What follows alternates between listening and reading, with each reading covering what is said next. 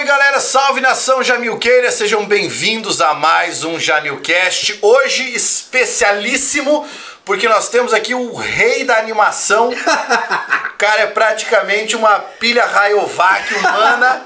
O meu grande amigo Guilherme Biasotto, seja muito bem-vindo ao Jamilcast. Irmão, muito obrigado pelo convite. Aliás, eu estava ansioso, o inferno, para estar aqui. eu falei, cara, não, e tu falou comigo, acho que no início, no início do ano. Não, em março. Foi, foi. Falou, Gui, você tem que ir lá e tal. Aí nada de me chamar. Eu falei, porra, Jamil, que filha da mãe. Não falou nada, falou que ia me chamar e nada, e nada, e nada. Mas agora est cá estamos. E agora sim, vamos que vamos. O, o Biasotto tava numa baldeação, né? Uma hora tava em Cascavel, uma hora não tava. Aí a última vez que eu mandei pra ele, eu falei, cara, quando é que você vem pra Cascavel? Ele falou, porra, me mudei! Me mudei pra Cascavel! Foi. Já tô aqui, pô, já tô aqui. Não, completou um mês agora que eu tô aqui. Ah! Um mês. Eu me mudei dia, dia 15 ou 16 de abril. Estamos no dia 25? 20, É. 25? É. Um mês, tem um mês que eu moro aqui. Você já morou onde, cara? Irmão, é, nascido e criado no Rio de Janeiro, aí com 26 anos fui pra Minas Gerais, depois eu fui pra Curitiba, Brasília e agora Cascavel. Cara, Morando, morando. cosmopolita total. Cosmopolita total, total. Porque assim, uma coisa é você ir visitar, ah, eu tenho um parente em São Paulo. Vai pro inferno, você não mora. Exato. Você vai visitar. Uma coisa é você vivenciar uma certa cidade no lazer e outra coisa é você vivenciar na rotina do dia a dia. São coisas completamente diferentes. Totalmente. Então, nessas cidades eu morei, morei tempos. Rio de Daí Janeiro. você consegue ter a, fazer aquela análise antropológica, né? De como é que as pessoas vivem ali. Exatamente, a cultura, toda a, a prática, os usos e costumes de cada região, de cada é, povo, da- daquela comunidade ali, daquela cidade. Você entende mais o estado também. Por exemplo, Minas Gerais é uma coisa louca. São três tipos de mineiros, completamente diferentes um do outro.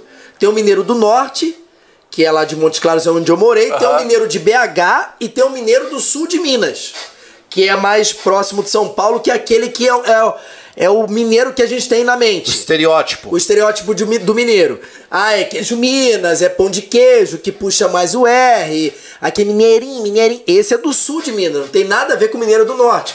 Então quando você mora numa determinada cidade, você entende mais o estado onde você está incluído. Com certeza. Ó, a galera já entrou aí, ó. Vamos ver. O Alexandre Quedas mandou um boa noite. Ana Paula Francisca, boa noite. Os melhores. O Biasotto é o melhor, com certeza.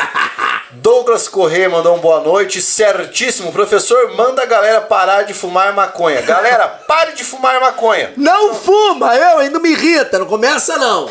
Mar Elias. É... Digo trollagem. Ah, Ah, tá. Falou que era uma trollagem. Márcio Magalhães deu boa noite pra nós. Letícia Almeida, boa noite. Queria dizer pra vocês que hoje a bebida é especial. Toda vez que eu convido alguém pra vir ao Jamilcast, eu pergunto pra pessoa: o que é que você gostaria de beber? E aí. É, as pessoas, acho que elas ficam com cerimônia. Alguns falam, é uma água, um café, não sei o que. Na hora que Ainda eu- mais por estar na sua frente, Pablão. Tu sabe. Ah. Tu sabe o respeito que o pessoal tem. Aí eu e, perguntei- e genuíno. Respeito Ah, não, sim, genuíno. Sim, sim. Eu perguntei pro Bia, ele falou, cara, um vinho. então hoje nós vamos de Luiz de Bosca. Esse aqui é um Cabernet Sauvignon de 2018. Tá que pariu. Tá, então- Ou seja, num- um reserva mínimo. É, ele já Hum. respirou, eu já deixei respirar o vinho e agora vamos tomar um vinho para acompanhar Ai, ai, o ai. nosso Jamilcast. E ainda falei com o Pablão o seguinte: falei, Pablo, se tivesse no verão, no calor, ia tomar cerveja. O que, que tu vai querer tomar? Cerveja. Eu, igual o Zeca Pagodinho. As melhores entrevistas do Jô é com o Zeca Pagodinho. Ah, com certeza. Ah, o Zeca, e aí, como é que estão os seus filhos? Ah, estão lá. Quantos anos eles têm? Ah, um acho que tem 13 ou 14, ele não lembrava da idade. Quem dá mais trabalho? Ele falou, eu. o Zeca é foda. Irmão, nossa. Ó, Saúde. Jesus, peraí, isso aqui é pro santo. Ó, coisa muito linda. Hum. Eita, Lelê. Eita, Lelê. Cara, bom demais, hein? Encorpadinho, demais, gostoso. Bom demais. É, Lelê. Luiz de Bosca é sensacional. E o Pablo sabe tudo de vinho, eu tô, fico tranquilo. O, o Bia foi conosco, comigo e com o John, uma vez comprar vinho. Sensacional, o Johnny foi de nosso Uber. Cara, aquele dia foi muito maneiro. Aquele dia a gente, cara, o que a gente curtiu, o que a gente riu, o que a gente conversou. Cara, são, são, é, é, são anos de parceria já, né? É. Pra quem tá assistindo aqui, eu tenho uma tradição que assim, nós nos conhecemos há, bastante tempo, então dispensa apresentações. Mas eu sempre peço, porque eventualmente o cara vai assistir, pega algum corte, alguma coisa, que você comece dizendo seu nome, sua idade e o que você faz. Perfeito. Vamos lá. Pessoal, eu sou Guilherme Biasotto Vieira, mais conhecido como Guilherme Biasotto. Eu tô com 39 anos de idade, já vou completar 40 anos. Eu tô, tô bem. Aqui, ó. Isso aqui só não veio.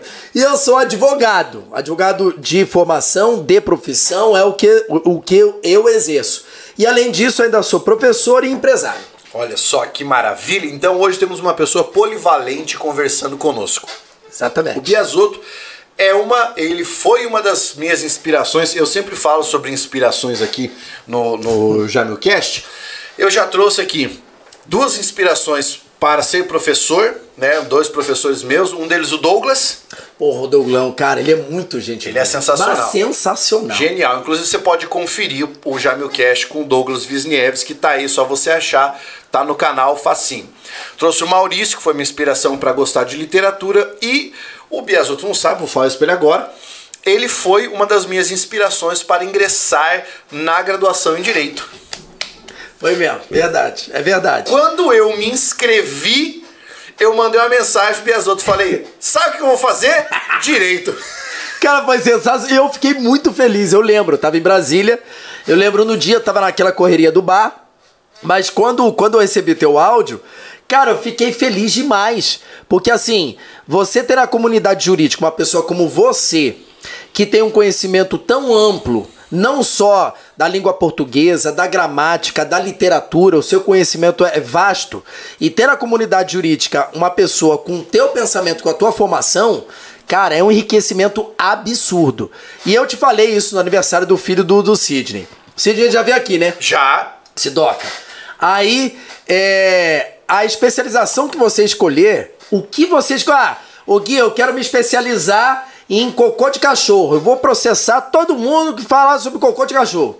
Você vai ser extremamente feliz, extremamente competente na especialização que você escolher. Tenho certeza disso. Aleluia. Vamos lá então. Cara, de onde surgiu a ideia? Vamos começar de trás pra frente. De onde surgiu a ideia de dar aula? Principalmente aula para concurso público. Irmão, é, foi, eu morava em Montes Claros, eu era dono de casa. Aí eu tava no. Pô, essa história é demais. eu ouvi falar, eu era dono de casa, é demais. Não, e todo mundo fala, o Deodato fala, pô, você era dono de casa, no sentido pejorativo, mas eu não. Eu não, não, não é pejorativo, não me sinto no, no- Diminuído. Diminuído, pelo contrário. Fui dono de casa durante dois anos e no final desse período como dono de casa, eu tava no supermercado, terça-feira, 10 horas da manhã. Quem vai ao supermercado terça-feira, 10 horas da manhã? Dono de casa. Dono de casa. Ou então youtuber, né? É, é, é. Mas ó, aí eu tava no supermercado, terça-feira, 10 horas da manhã. E quando eu fui morar em Montes Claros, eu não conhecia ninguém na cidade. Ninguém me conhecia, obviamente. Aí eu tentei dar aula é, nas universidades que tem ali em Montes Claros, e Montes Claros é um polo universitário muito grande. Certo. Tem a Unimonte, que é uma universidade estadual, tem várias universidades privadas também, e é um polo industrial Montes Claros. Você tem a Novo Norte, que é fabricação de vacina, inclusive é, insulina para diabetes. Você tem a Alpargatas lá, Nestlé. Você tem a, a, a Lafarge, que é de cimento. Então você tem várias indústrias lá. A Petrobras também tá lá. Aí não consegui dar aula em nenhuma universidade, porque nem, não conhecia ninguém. É, claro. Aí eu me lembro que no supermercado, um colega meu, lá de Montes Claros, falou assim: Ô Guilherme, se a pessoa dá aula pra cursinho, pra concurso público? Aí, cara, nunca pensei nisso. Aí eu falei assim: eu? Ele, isso no mercado, empurrando o carrinho de compra. Aí cruzei com ele e, pô, ô Guilherme, tu vai estar bem, cara, dando aula em cursinho pra concurso público. Aí, pô, dá aula, você tem um perfil, você tem um jeito engraçado, tal, espontâneo, você vai dar bem. Aí, cara, isso foi terça-feira. Aí na- no dia seguinte, aí eu liguei pro único cursinho preparatório que tinha na cidade. Não me recordo o nome, mas eu lembro que era na cor verde e branco. Aham. Isso em 2010. Aí eu liguei pro cursinho e falei assim: estou precisando de, de professor? Aí eles, ah, ah, estamos. Eu falei, então tá, então tô indo aí. Aí eu peguei e fui lá, falei, tudo bem? Eu vim falar com a responsável aqui do cursinho. Ah, é, fulana de tal. Aí fui lá, falei com ela, tudo bem, tudo bem. Eu vim aqui pra dar aula aqui no curso. Ah, pois não. Você dá aula de quê? Eu falei, de qualquer legislação. Dou aula de direito. ah, sim, cara. Ela falou assim, que bom, ó, tá tendo concurso pra Secretaria de Educação aqui do Estado de Minas Gerais. E nós precisamos de professor que dê aula sobre a LDB, Lei de Diretriz e Base da Educação. Eu nunca, eu nem sabia nem que existia essa lei. Nunca tinha dado aula, nem, nu- nunca li essa lei. Aí, que é uma coisa que todo mundo, de forma limitada, acha, que advogado ah, sabe todas as leis, nem juiz sabe. E advogado tão pouco. Tanto é que na, no- em qualquer ação judicial, toda legislação municipal, estadual ou distrital, você é obrigado a mencionar e colocar na petição, porque o juiz não tem obrigação de saber. Então, advogado tão pouco. Aí Aí ela, ela falou assim: então tá, você sabe dessa lei? Eu falei: não, já dou aula há muito tempo sobre essa lei. Mas mentira! Aí dei aula sobre essa lei no Rio de Janeiro e São Paulo tal. Você tem experiência assim? Eu sou carioca. Dei aula no Rio de Janeiro já há alguns anos. E a minha família é de São Paulo, então cresci em São Paulo também. Mentira, tudo mentira. Aí ela falou assim: então tá, professor, então vem aqui amanhã, você vai dar aula pra turma. Cara, aí a gente fala que fechou aqui. né? Não passava Não, Wi-Fi. não passa, é, é. Ah, lá o, o, o- o- ali a, né? A traseira ali fechou. Aí eu liguei pro meu pai. Que tu conheceu meu pai. Aí liguei pro meu pai e falei, pai, eu tenho que dar aula amanhã. Como é que dá aula? Cara, aí meu pai, meu pai é extremamente é, é, metódico, meu pai é extremamente inteligente, extremamente intelectual, e ele deu aula anos em Universidade Federal, na Universidade Federal do Rio. Aí ele, não, porque você tem que fazer uma hora e quarenta, você tem que fazer ficha, bababá, anotação, bababá. Cara, eu falei, cara, fudeu, não tem tempo. Tenho que dar aula amanhã de manhã. Aí liguei pro meu irmão, Fabrício. Tu conheceu meu irmão, né? Aí liguei pro Fabrício, falei, Fabrício, como é que dá aula?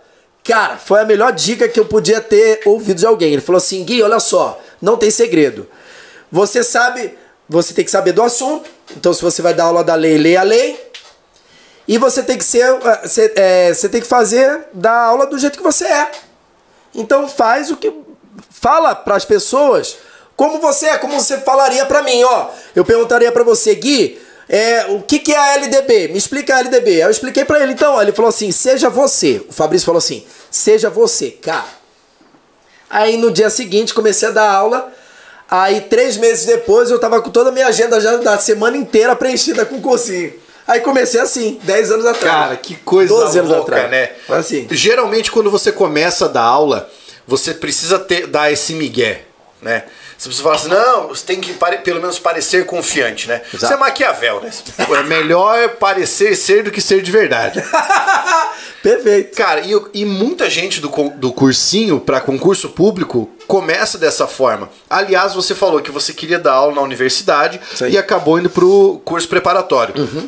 Pra quem não sabe, existe um preconceito arraigado muito fortemente de professor universitário em relação a professor de cursinho.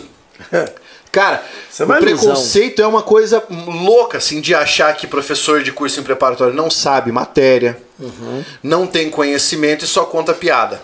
É, é isso mudou já. Mudou demais. Realmente, numa, numa certa época você poderia brincar mais. Na década de 90, Boa. você boa. poderia fazer suas piadas, tocar o Boa. seu violãozinho na sala. Boa. Né? Boa. Isso não existe mais. Não, não existe mais. Brincadeira, piada, você não ter o foco, não passar o conteúdo, não tem mais vez. Não tem, não tem como. Hoje o tempo é curto, a quantidade de afazeres é muito grande, então as pessoas não têm literalmente mais tempo. Ainda mais hoje no EAD. É. Não tem como você esconder mais. Você não pode contar história no EAD, né? Não, não. Agora, você começou com LDB. Foi. Como é que você foi cair no previdenciário? Porque assim, ó, para quem não sabe, o, o, o, Bia é um dos grandes expoentes, se não hoje um dos maiores expoentes em previdenciário que há. Inclusive, você tá lançando agora o teu curso ou você já fechou o carrinho? Fechei, irmãozão. Fechei ontem. Ontem foi o último dia. O último ah, dia então. do meu segundo curso. Mas você fica de olho porque numa próxima oportunidade talvez já, já consiga pegar aí. Exato. Porque você tem um, um, curso que é específico de previdenciário. Perfeito. É, o curso para a pessoa gabaritar direito previdenciário. Serve para o INSS, obviamente, mas para qualquer carreira onde o direito previdenciário é cobrado. E muita gente acha que o direito previdenciário só cai no INSS. Só no INSS, é. Delegado federal cai direito previdenciário. Carreira de auditor cai direito previdenciário, principalmente a Receita Federal. Tribunal Regional Federal cai direito previdenciário, porque tem a competência para julgar ações contra o INSS. E alguns TRTs cobram direito previdenciário. E como é que você caiu nessa, nessa. Foi em Curitiba. Foi no último concurso NSS. Foi quando eu, eu comecei. Eu já tinha durante a faculdade, você, você tá fazendo, você sabe disso. O direito previdenciário, ele ainda não é um, uma, um ramo do direito obrigatório no currículo da, da, do curso de direito. Exato. Você faz o, o, o, direito previdenciário se você quiser, como matéria eletiva ou optativa, aí dependendo do nome que a tua universidade dê. Aí, quando eu estava fazendo a faculdade, eu não sei, eu, eu sei o porquê que eu puxei direito previdenciário. Porque essas matérias eletivas, matérias além do currículo, currículo obrigatório, você é obrigado a fazer tantas horas de matérias eletivas. É. Eu não me lembro quantas horas. Aí, o que, que a maioria dos alunos fazem? Ou pegam matérias eletivas que tem a ver com o assunto que você mais gosta. Uhum. Então, por exemplo, a maioria gosta de direito penal, tu é, sabe? É. Aí, nego pega lá é, em matéria eletiva, medicina legal. Isso. É relacionada com direito penal. Eu nunca gostei de direito penal. Exato. É, eu nunca gosto do que todo mundo gosta. Eu pego o ranço disso. Por exemplo, Todo mundo tá andando com um tênis branco. Eu não vou andar de tênis branco só porque todo mundo tá andando. Eu não gosto disso. É, eu acho efeito manada, isso uhum. me irrita. Você gosta de se diferenciar. Exato. Mas só porque todo mundo tá fazendo. Eu odeio isso. Igual série. Cara, quando entra uma série assim, todo mundo tá assistindo é, é, Walking Dead. Eu nunca assisti essa porra, porque todo mundo assiste, me irrita. Aí, então eu já não fui para essas matérias que todo mundo queria. Isso é, o, direito... é o anti-hype. Boa, isso daí. Aí, um amigo meu falou assim: Ô Gui, direito previdenciário, cara, é rapidinho. E molha. A professora, pô, tranquilaça. Pô, vai fazer lá. A prova não tem prova, relaxa. Eu falei, pô, beleza, rápido e fácil aí, não tem muita. É, é, muita firula, beleza, vou fazer isso daí. E eu trabalhava, né? Aí, aí eu falei, vou fazer direito previdenciário. E quando eu fiz, foi para mim foi muito muito fácil de eu assimilar. Eu entendia muito fácil. Aí, beleza. Aí ficou, fiz o direito previdenciário e tal. Aí quando veio o concurso INSS, com o edital publicado em 2015, eu dava direito do trabalho, sempre dei, por causa da especialização da advocacia. Sim. Aí, e o direito previdenciário sempre muito próximo. Aí eu dava aula num curso lá em Curitiba, curso presencial à época, isso era em 2013. Aí Aí o, a coordenadora do curso falou assim: Ô professor, você dá aula de direito previdenciário? Aí eu falei: dou. Mentira, nunca tinha dado. Daquele jeito, Aí, é igual da LDB. Exatamente, dou. Aí ela falou: não, porque formamos uma turma aqui pra preparar pro INSS já. E a gente tá sem professor, tá não sei o quê. E a gente sabe que o senhor dá aula de direito do trabalho. E todo mundo considera muito próximo o direito do trabalho e o direito previdenciário, que é verdade. Claro. Mas são muitas muita coisa diferente, são ramos completamente autônomos. Aí eu falei, pô, dou. Aí começou, cara. Aí no concurso, no último concurso do NSS, eu explodi porque é, foi um bordão que eu criei na época que era assim: Loas não cai, despenca. Porque a assistência social, que é um dos, dos, uh, dos conteúdos do direito previdenciário, era muito pouco cobrado no concurso INSS. No, no concurso anterior foram cinco questões. E no concurso de 2016 foram 15. O triplo. Cara. E ninguém estudava. Ninguém estudou a Luas. Só que os meus alunos estudaram. Aí quem estudou passou. Aí foi quando explodi. Foi nessa, no último concurso que eu explodi. Aí os figurões de direito previdenciário à época caíram porque não deram assistência social como deveria dar, uhum. não deram importância e eu acabei é, tendo mais projeção. projeção porque eu acer- eu acertei em cheio o que, que as pessoas deveriam estudar. O que cairia mais lá. Cara, isso é uma coisa muito louca, né? Previsão de edital, É. previsão de, de banca é uma coisa muito complexa, principalmente em matérias como essa, né? Como previdenciário. Em português é muito mais fácil você prever. Por quê? Você tem conteúdos que são comuns a todas as provas. Então eu vou dizer, vai cair concordância, isso é evidente que vai cair. Tá no edital e cai em toda a prova, porque tem a ver com correção. Agora, no caso de uma matéria específica como essa, e grande, né? Que não é uma matéria curta, Não ela é é. longa pra danar. 35 horas o curso. Um curso completo de direito previdenciário, 35 horas. Bicho. É coisa pra caramba. É coisa pra caramba. No meu curso, são 65, 60 e tantas aulas. Cara, é muita coisa, né? É mais de 30 horas de conteúdo. O que é que você considera que, por exemplo, tem muita gente que está assistindo aqui que está esperando o concurso do INSS, mas a gente já vai falar sobre isso. Tá. Mas o que, que você considera que, para quem está estudando a, a, a matéria de, de previdenciário, seja um obstáculo? Aquilo assim, que o cara chega ali, ele barra e, e se ele não passar daquele, daquele obstáculo, se ele não tiver aquele entendimento, ele empaca e não vai para frente. Custeio. Custeio? Custeio, que é onde o dinheiro entra para previdência. Aham. Ali todo aluno tem dificuldade em paca. Porque é número. Por quê? Isso que eu ia te perguntar. Por quê? É número e, e não tem uma lógica. Por que, que a contribuição para o empregado é de 7,5%, 9%, 12%, 14%? Não tem uma lógica.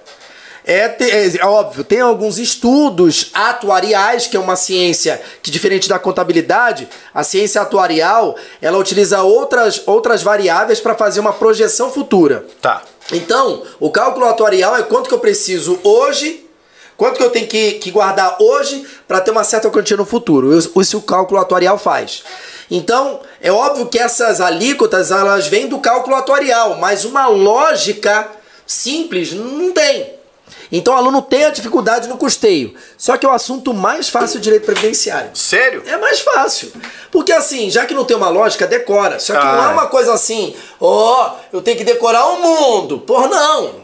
Dá pra você decorar facilmente e é- decorou a alíquota e a base de cálculo acabou. Tá, e o que, é- e o que é difícil aí? O salário de contribuição. O aluno não entende salário de contribuição, que é a base de cálculo da contribuição do trabalhador. Perfeito. O trabalhador ele vai contribuir tantos por cento sobre o salário de contribuição. O que que é salário de contribuição? Aluno pira. Pira. Aí eu falo, gente, salário de contribuição é quanto que ele ganha no mês. Qual é a dificuldade disso?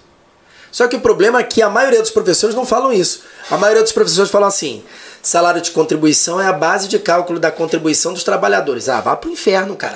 Se for pra repetir a porra da lei, vai ler a caralha da lei. É, daí Porra. não faz sentido nenhum. Exatamente. Aí ao invés de eu dar a explicação técnica, primeiro eu dou a explicação lógica. Lógica. É quanto que a pessoa ganha no mês, acabou? Pronto. Aí só que existem algumas verbas que vão integrar o salário de contribuição e vai ter o desconto da contribuição. Correto. E outras verbas que não. Isso se aplica muito ao empregado. Porque pro contribuinte individual, que é o autônomo em geral, o trabalhador avulso, que é o, Perfeito. o estivador, segurado especial, que não, não tem nem salário de contribuição, mas tudo bem, é mais pro empregado. Por exemplo, a hora extra, tem contribuição previdenciária sobre a hora extra? Eu ganho o adicional noturno, tem contribuição previdenciária sobre o adicional noturno? Então, esse é o, pon, é o, calca, é o calcanhar de Aquiles, Aquiles dos alunos. Entendi. Eles adoram benefício, mas odeiam o custeio Entendi. mas não tem, não tem dificuldade alguma. Na parte de salário de contribuição tem um pouco de lógica. Se ele ganha aquela verba por causa do trabalho, ó, ele trabalhou e por causa do trabalho eu estou remunerando ele. Então Perfeito. vai, vai ter contribuição previdenciária.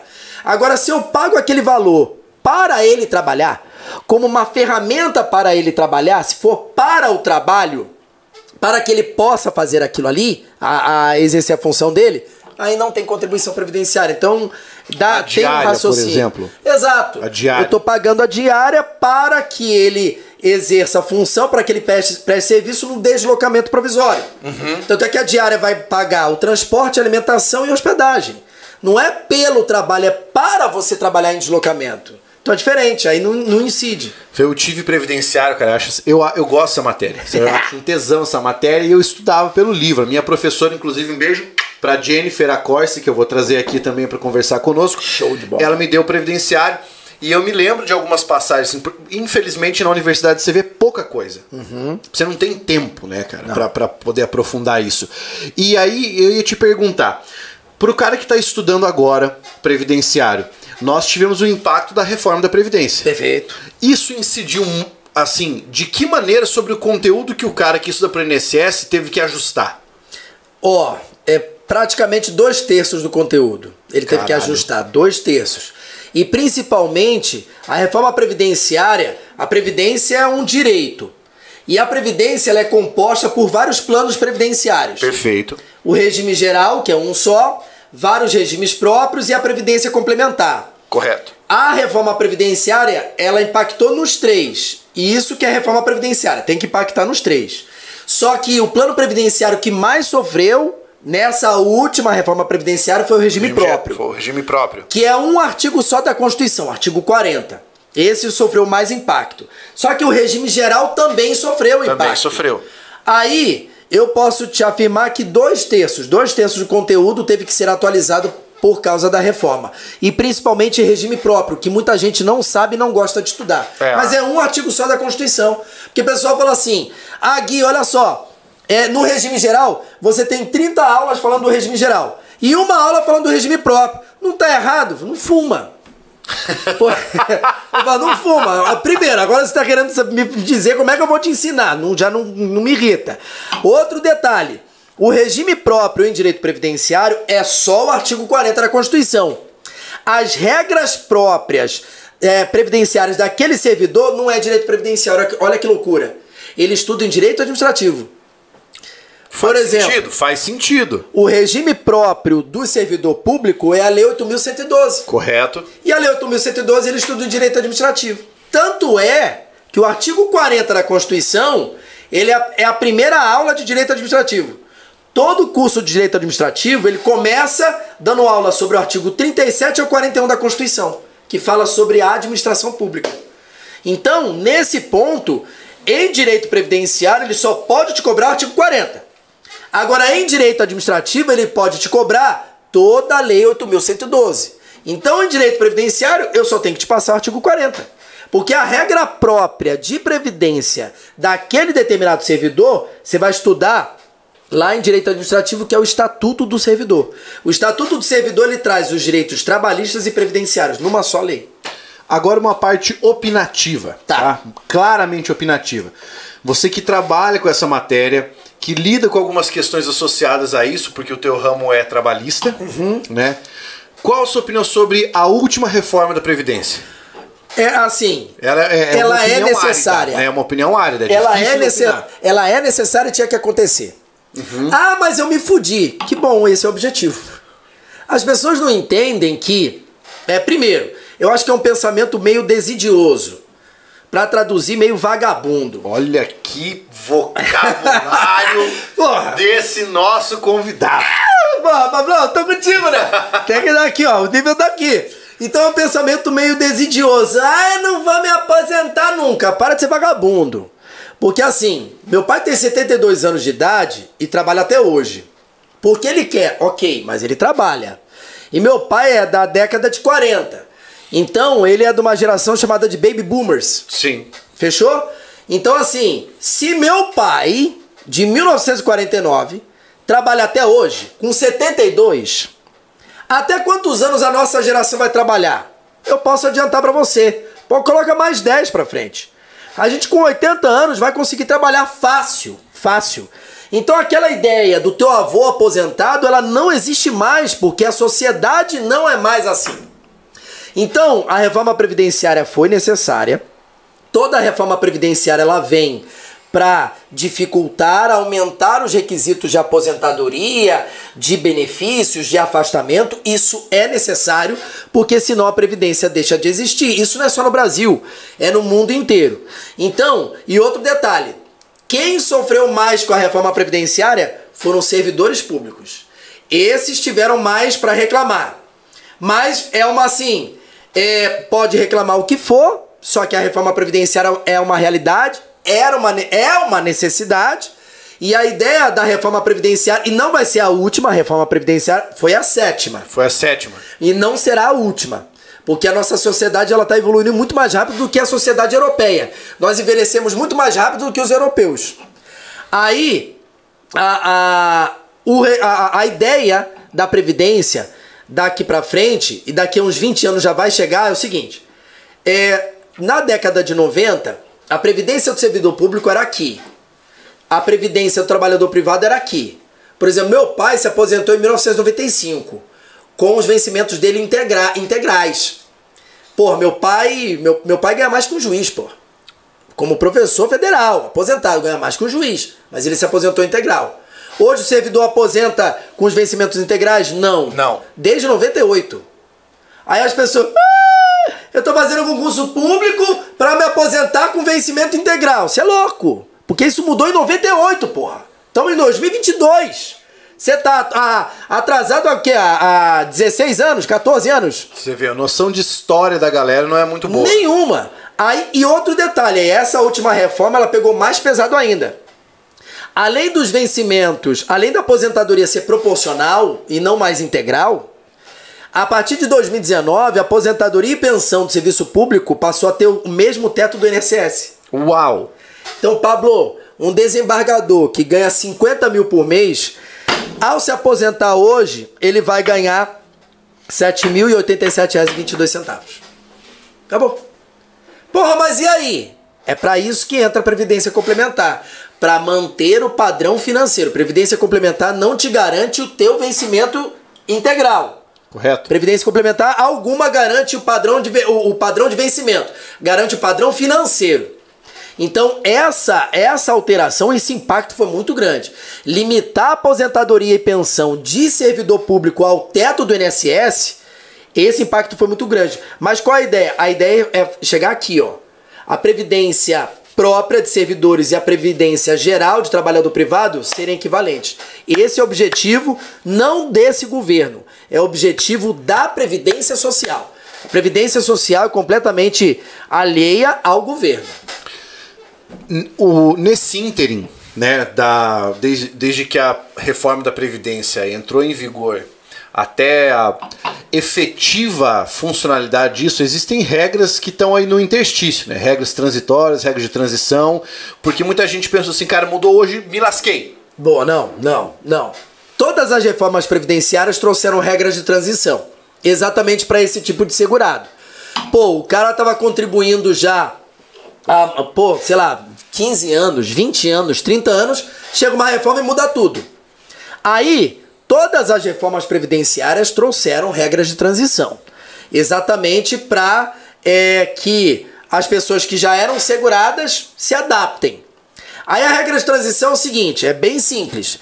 Para quem já era segurado do INSS até a entrada em vigor da reforma previdenciária, pode é, se aposentar por regra de transição ou cumpre as regras novas, as regras novas. A escolha é do segurado.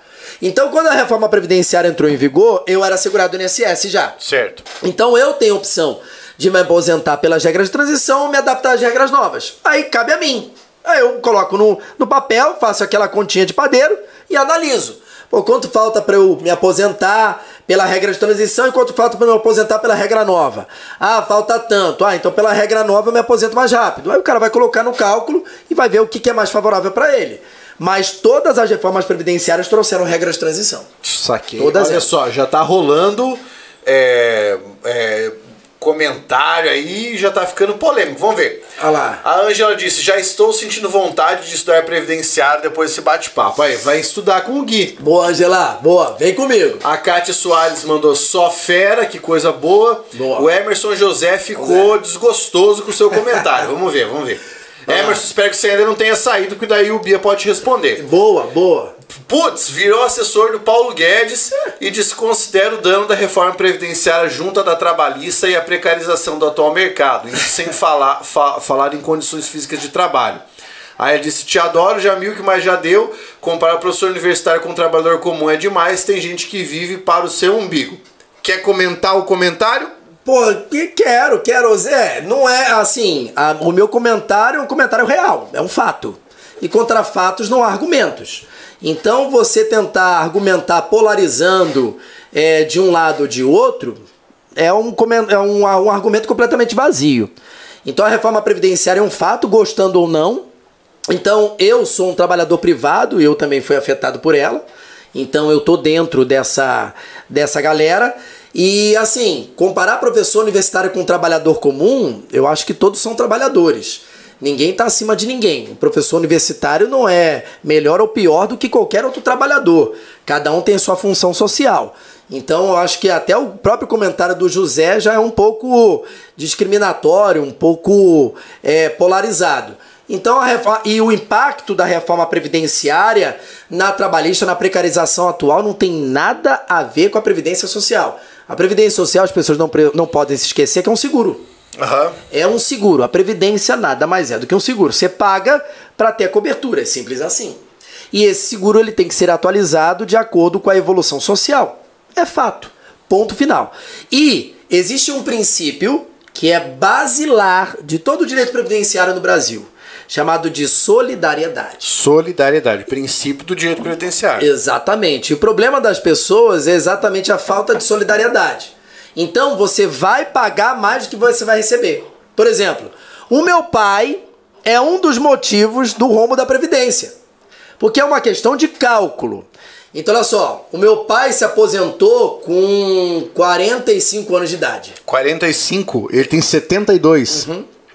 Caceta! Ou seja, e ele não vai morrer agora. O pai tá, tá bem, não, não tá com o pé na copa, não. Tá fazendo hora extra, mas não tá com o pé na copa.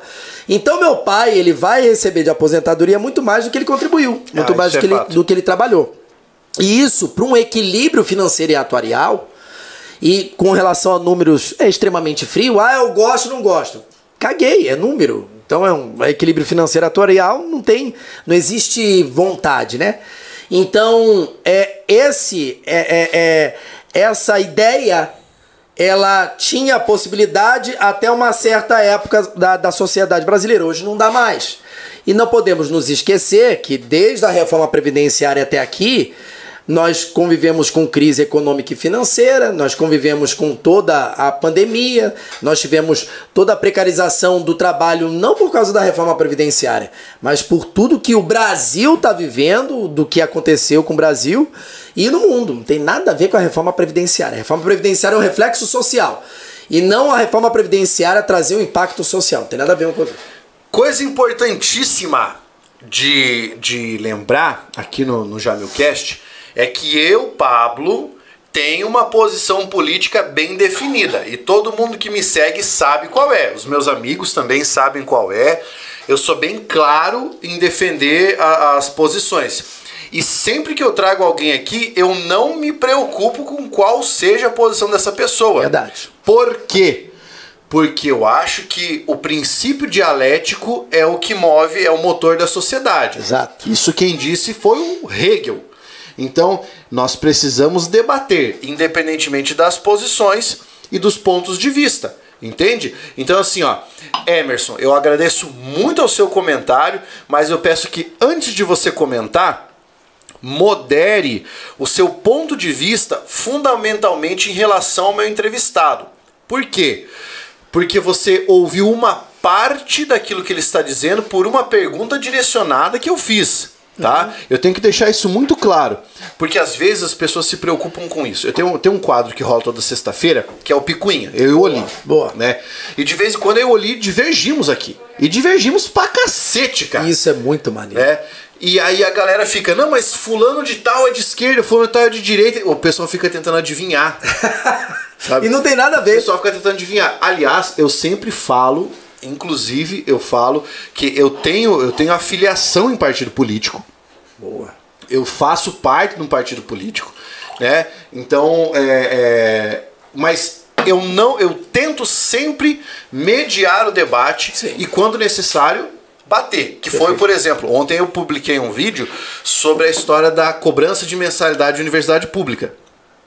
Que eu sou contrário, entendeu? Uhum. Cara, e muita gente vem e joga no, nos comentários. Não, porque eu sou favorável, não sei o que, não sei o que. E cada um tem o seu argumento e boa. boa. Então, vamos trabalhar sempre com essa ideia de debater sem brigar. É, por exemplo, é, ninguém está é olhando para o próprio umbigo. Pelo contrário, o servidor público foi o que mais impactado. Ah, o comentário ali do Antônio, ó, solidariedade entre gerações e capitalização. É um- uma pergunta, uma, uma pergunta muito interessante. Ó, que legal. Manda ver, cara. Olha que O detalhe. microfone é teu e nós não temos horário. Boa. Pablão, olha aqui que ideia foda de solidariedade.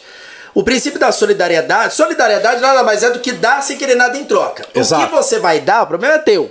Vai dar o teu corpo, seu dinheiro, seu patrimônio, seu tempo, seu, seu Quer que seja. Exato, seu intelecto, ok. Nós estamos falando em pagar. Olha aqui, ó. Pague o aluguel. Aí na solidariedade é isso, e isso rege toda a previdência, inclusive a seguridade. Então nós contribuímos muito mais do que iremos receber. Exato. E a ideia é essa. Deveria ser assim. Exatamente, exatamente. E acaba, aca- acaba sendo, por exemplo, muita gente acaba não usufruindo da previdência. E acaba contribuindo, não de forma direta, mas até de forma indireta. Correto. Aí, o Pacto das Gerações, ela vem exatamente em consequência da solidariedade. O que, que é o Pacto das Gerações? A geração atual financia a geração passada. Então até já brinquei com meu pai. Meu pai, ah, porque não sei o que. Eu falei, pai, olha só, o senhor me criou, me educou tal, mas quem paga, quem paga o teu salário sou eu. E é uma verdade. A nossa geração financia quem está aposentado. Por que, que nós fazemos isso?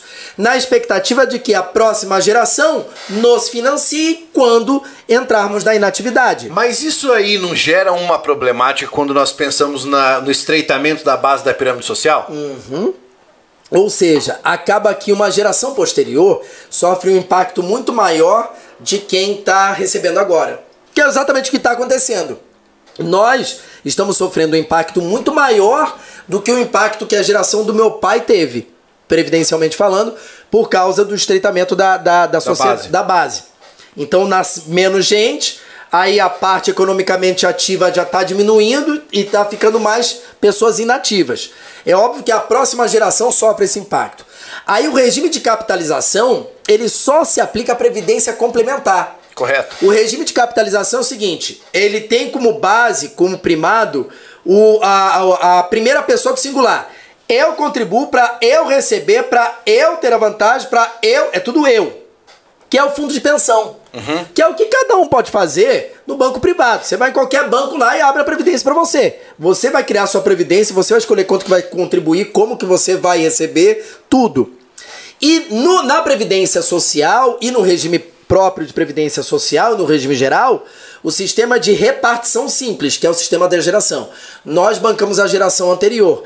E é óbvio que a geração posterior, por causa dessa evolução da pirâmide social, acaba tendo um impacto maior. E aí eu já adianto, não será a última reforma previdenciária. Virão outras por aí. Isso é natural de um sistema previdenciário. É natural. Cara, olha só. O antinegacionista, pô, eu adorei o seu nickname aí, cara. Eu ad- adorei. Porque eu sou um ferrenho antinegacionista. Eu também, eu também, eu odeio isso. Fala que a Previdência tem superávit, explica que o dinheiro da Seguridade é aplicado em outras áreas, fala do DRU, desvinculação de receitas. Uau! Boa, boa. Olha só, a previdência social como um todo, aí as pessoas têm que entender. A previdência social é um conjunto formado pelo regime geral, regime próprio e previdência complementar. O regime geral, que é o INSS, ele é deficitário. O regime geral. Ele é. Ué? A moça tá me ligando? Não. Tá, alguém tá me ligando lá da, da, da Alexia. Então, o regime geral é deficitário. E vários regimes próprios de previdência de servidores públicos também deficitários, por má gestão. Tanto é que a reforma previdenciária proibiu criar novos regimes próprios. Não pode mais. Acabou. Quem tinha, tinha. Quem não tinha, não tem mais. Parágrafo 20 do artigo 40 da Constituição Federal. Perfeito. Então, a previdência. E outro detalhe, que aí o, o antinegacionista ele tem razão. Todos os governos anteriores, todos, todos os governos, de todos os. é, é, é, as convicções políticas, direita e esquerda, todos eles meteram a mão na Previdência. O que, que a legislação autorizava? O governo pegar uma parte da receita da Previdência e aplicar em outro lugar. O que esses governos faziam, isso também impactava e prejudicava. E o que muita gente não sabe, o maior motivo do rombo da Previdência como um todo, corrupção. Ah. E a corrupção não só de político, que a gente sabe, mas também do próprio cidadão. Quer ver uma corrupção bem básica? Vai lá. Eu tô recebendo. Meu pai recebe aposentadoria, morre. Aí eu só vou comunicar a, Falecimento. a entidade há um mês. Não, pô, vou receber pelo menos esse mês a aposentadoria do meu pai. Porra, eu tenho que pagar o enterro dele, né? Sabe como é que é? Isso é corrupção. Entendeu? Não tá comunicando ao órgão o falecimento da pessoa. O que, que o INSS teve que fazer? Teve que criar uma, um sistema linkando os cartórios com o INSS, que é o que o Detran faz. Você pode comunicar a compra e venda do veículo direto no cartório. O INSS passou a fazer isso. Porque as pessoas aguardavam um, dois, três meses para depois comunicar a morte da pessoa para poder receber e utilizar a aposentadoria. Fora, é, é, muitas ah, já apareceu em jornais também pessoas dando entrada em aposentadoria sem precisar, dando entrada falsificando a morte da pessoa. Então a corrupção como um todo Em todos os níveis. Exatamente. Eu nunca vi político honesto numa sociedade desonesta. Eu nunca vi político desonesto numa sociedade honesta. O político nada mais é do que uma consequência social. Eu tenho uma frase, uma frase sobre isso. Eu preciso publicar essa frase antes que me roubem. Que é: a sociedade não choca um ovo que ela não botou. Caraca! Boa! Boa! Bom caralho! A sociedade não choca um ovo que ela não botou. Acabou. Exatamente isso. Exatamente isso. Então o maior motivo do rombo da Previdência, que muita gente falou, ah, pô, é mentira. É só, é, pô, é uma propaganda falsa para justificar a reforma previdenciária. Não. A reforma previdenciária é um fim em si mesmo. Então, apenas os dados do IBGE, pronto, já justificariam a reforma previdenciária. Isso já é um fato. E a- o rombo eh, previdenciário, o maior causador disso é, é a corrupção. Acabou. É, o- acho que o Roberto retirou um comentário que ele tinha colocado. Roberto, você pode de- colocar de volta ali o seu comentário, porque a gente ia falar sobre ele. Que é assim, ó. Ele escreveu: Eu acho curioso a galera Que defende o, o capitalismo. é, criticar o serviço público e estudar para concurso. Isso é um oxímoro, no melhor sentido da palavra. De fato, o cara criticar o serviço público, dizer que ele deve ser cada vez menor e estudar para concurso é um absurdo. né? Eu, eu considero isso um absurdo. Tanto que eu não sou partidário dessa ideia de Estado mínimo. Eu, Pablo, tá? Não falo pelo Gui, falo por mim. Eu não sou partidário do Estado mínimo, principalmente em um país de dimensões continentais. Concordo extremamente com você, ainda mais como advogado trabalhista, né? Se você pega um país, vão, vão pegar dimensões distintas. Você pega uma França, você pega um país como a Alemanha, talvez a Alemanha ainda não, mas você pega a França, pega Portugal, é, Luxemburgo, que é um cu do mundo, entendeu? Aí beleza, faz sentido você falar uma coisa, mas um país como o Brasil Não tem não dá, não dá, não é possível pensar nisso. Eu acho inviável, entendeu? A Maria Gabriela Diniz mandou uma boa. Cara, hoje a interação tá tão massa no, no chat que eu não tô nem precisando fazer pergunta. Prof. Guilherme, poderia falar um pouco sobre pensão barra aposentadoria deixada após a morte de um dos cônjuges? Ah, a galera já tá te- fazendo mentoria com você. O que? A pensão, a pensão por morte é deixada após a morte de um dos cônjuges. Ah, tá. Olha só. É, quando a, a aposentadoria é só para quem contribuiu, quem é segurado. Faleceu não é mais aposentadoria. Tá. Por exemplo, muita gente equivocadamente fala assim: ah, minha mãe recebe a aposentadoria do meu pai. Não é aposentadoria. Exatamente, é pensão. Pensão. Beleza. Aí o seguinte, é o que a Maria quer saber após a morte de um dos cônjuges? Ah, o que provavelmente ela, ela queira saber é o seguinte: se eu posso me casar novamente, se eu recebo a pensão por morte, por exemplo. Posso? Vamos lá. Eu Boa. tô lá, morri. E aí ficou a pensão pra Bárbara. A Bárbara Isso. foi lá, Ela não vai fazer isso, porque eu já falei que se ela fizer, eu venho de fantasma puxar o pé dela e assombrar, ela vai e se casa com outra pessoa. Boa. Pode, sempre pode. Sempre o, que, pode. o que as pessoas sempre confundiram é o seguinte: existia uma. Existia. Não existe mais, isso desde 90. Existia uma regra dentro do regime próprio previdenciário dos militares Correto. que se a viúva ou a filha solteira se casasse, perderia a pensão do pai militar. Perfeito. Isso para os militares, mas isso nunca foi uma regra do INSS. Nunca! O INSS foi criado em 1990. O INSS foi criado em 1990 e até hoje, 2022, essa regra nunca existiu.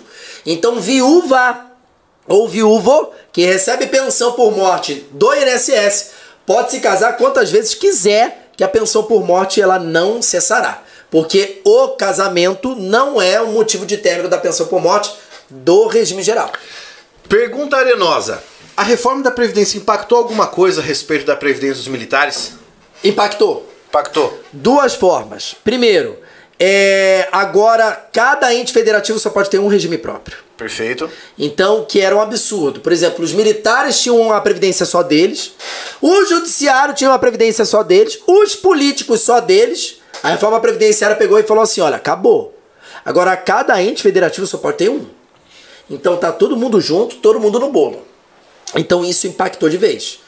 Aí, outra coisa, limitou a aposentadoria e pensão pelo teto do INSS. Entendi. Ó, se o trabalhador privado sobrevive com, é, com o teto, que já é difícil, Já é difícil. você servidor público também. Bom, se você não sobreviver pelo teto do INSS, então tem a previdência complementar para complementar a tua aposentadoria do regime próprio e tentar manter o seu padrão financeiro. Isso vai impactar nos próximos aposentados, não, isso. não no direito adquirido. Não no direito adquirido. Porque é aquilo que tu já estudou no artigo 5 Nenhuma lei prejudicará o direito adquirido, o ato jurídico perfeito e a coisa julgada. E aí, já aproveitando, o Supremo Tribunal Federal, ele diz quando que se adquire o direito dentro do direito previdenciário.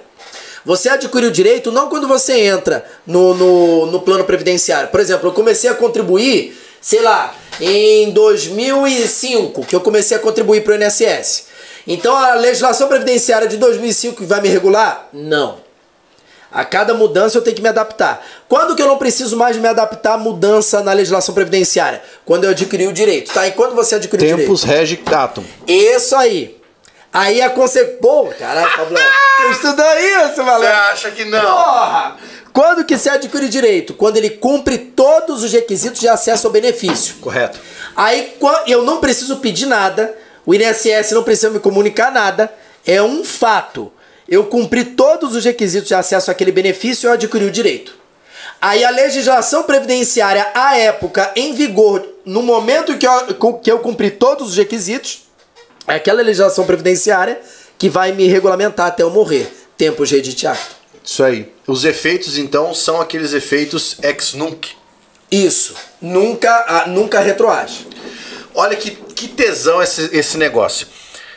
As pessoas ouvem ex nunc, ex tunc e tentam decorar o esquema, né? Você sabe. o- Isso é uma pergunta mesmo assim. Manda. Você sabe o que significa a tradução de ex nunc e ex tunc? Faça a menor ideia. Ex é um prefixo latino que significa a partir de. Certo? Tá. Nunc significa agora. A partir de agora. Tunc significa então. A partir de. Ah! Então, quando você diz que ex nunc nunca retroage, é porque o efeito é a partir de agora. Boa, boa. E o tunc retroage porque a partir de então. Daquele Caralho, momento. sensacional. Isso é muito animal. cara. Por que, que eu te falei no início da, da nossa. do Jamil Cast, do nosso podcast aqui? Por que, que eu te falei que a comunidade jurídica está e vai ser muito enriquecedora com a tua presença? Tá vendo? Porra, eu não sabia disso, cara. Tu acabou de explicar. Pelo amor de Deus. Isso é uma coisa demais, né, cara? Vamos continuar. É, eu- agora eu tô numa parte que nem não tem nada a ver com vida pessoal. Geralmente eu falo coisa pra caralho de vida pessoal aqui. Mas antes disso, porque o pessoal tá interagindo bastante. Concurso do INSS. Boa! tá? Cara, desde que nós temos os, do- ah, os dois anos posteriores a dois, então desde 2017, a galera se pergunta: quando é que sai o bendito concurso do INSS? Boa. Eu já vi gente lançando notícia falsa de que vai sair no ano que vem, vai ser mês que vem, o Boa, cacete. boa. tua opinião sobre isso aí? Irmão, o seguinte, é, eu tenho, eu tenho, eu já tive uma reunião com o presidente do INSS, porque tivemos o Leonardo Vieira, tivemos um anterior ao Leonardo Vieira, depois o Leonardo Vieira, depois o Zé Carlos Oliveira e agora o Guilherme. Então tivemos aí quatro presidentes do INSS nesses últimos anos. Aí eu conversei com o Leonardo Vieira e o Del com o José Carlos Oliveira e agora o Del conversou também com o Guilherme. Aí é o seguinte, é, o governo não queria o concurso do INSS. Não queria, não queria, porque era gasto, tá, não sei o quê, babá. Aí a primeira coisa foi o pedido de autorização feito pelo INSS em setembro do ano passado. No último, no 45 minutos do segundo tempo. Tanto é que de autorização foi sair às 6 e meia, 7 horas da, da, da tarde, da noite. Aí beleza. Aí, no final do ano, o presidente lá em Israel falou o seguinte: olha, no ano de 2022 nós somente autorizaremos concursos necessários ao governo. Aí ele listou Polícia Federal, Receita Federal, IBGE e INSS. Esses eram os, os concursos de necessidade do governo. Por quê? Porque o INSS está caótico. Ponto Caótico. final.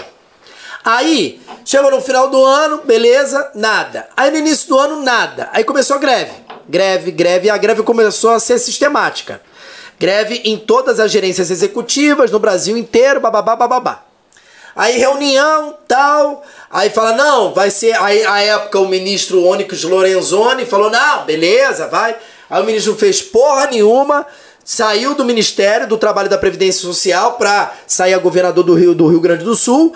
Aí, olha a jogada, o presidente do INSS, o, o, o anterior presidente do INSS, o Leonardo Oliveira, ele virou secretário do Trabalho, o Leonardo Vieira era presidente do INSS. Ele saiu da presidência do INSS e virou secretário do Trabalho, que é o assessor direto do Onyx Lorenzoni, Do Ministério do Trabalho. do Ministério do Trabalho e da Secre- Previdência. Então, secretário especial. do- Isso. Certo. Ou seja, ele caiu pra cima. Que quando você for escrever uma comunicação oficial, deve ser tratado por Vossa Excelência. Secretários especiais dos ministérios recebem esse pronome de tratamento. Caralho. Boa. Redação oficial. Boa, boa. Então, o Leonardo sai de, da presidência do INSS e vai para secretário especial do Trabalho. Perfeito. Aí entra o José Carlos Oliveira. Aí o Onyx Lorenzoni sai. Sai. Aí o José Carlos Oliveira assume. Ele sai da presidência do INSS e vira ministro do Trabalho e da Previdência. Correto. Aí assume o Guilherme, que é o atual presidente do INSS. Aí é o seguinte, aí o Paulo Guedes, ah, não tem dinheiro, não tem dinheiro, não tem dinheiro. Aí chega agora, no mês anterior, em abril, o Congresso Nacional aprova um crédito suplementar, que foi uma, uma é, PLN, é, proposta legislativa, isso, PLN, uma proposta legislativa do Congresso, aprovando mais de 2 bilhões e meio de reais como crédito suplementar para a União gastar com, com a administração. Beleza. Aí foi e então não tem mais um, a, a justificativa não O tem argumento dinheiro. do dinheiro. Não há, não há mais esse argumento. Aí beleza. Aí começou a historinha do seguinte: ah, vai ser para nível superior. É uma verdade, só que não com relação ao concurso do INSS. Porque é uma exigência dos servidores do INSS. Olha, nós queremos unificar a carreira para todo mundo ser de nível superior. Como aconteceu na Polícia Federal e Rodoviária Federal. Correto. Todo mundo é nível superior, não é isso? Agora estão querendo fazer isso para o INSS. Só que são dois processos administrativos extremamente morosos, burocráticos e longos. Quais? Concurso e alteração em lei.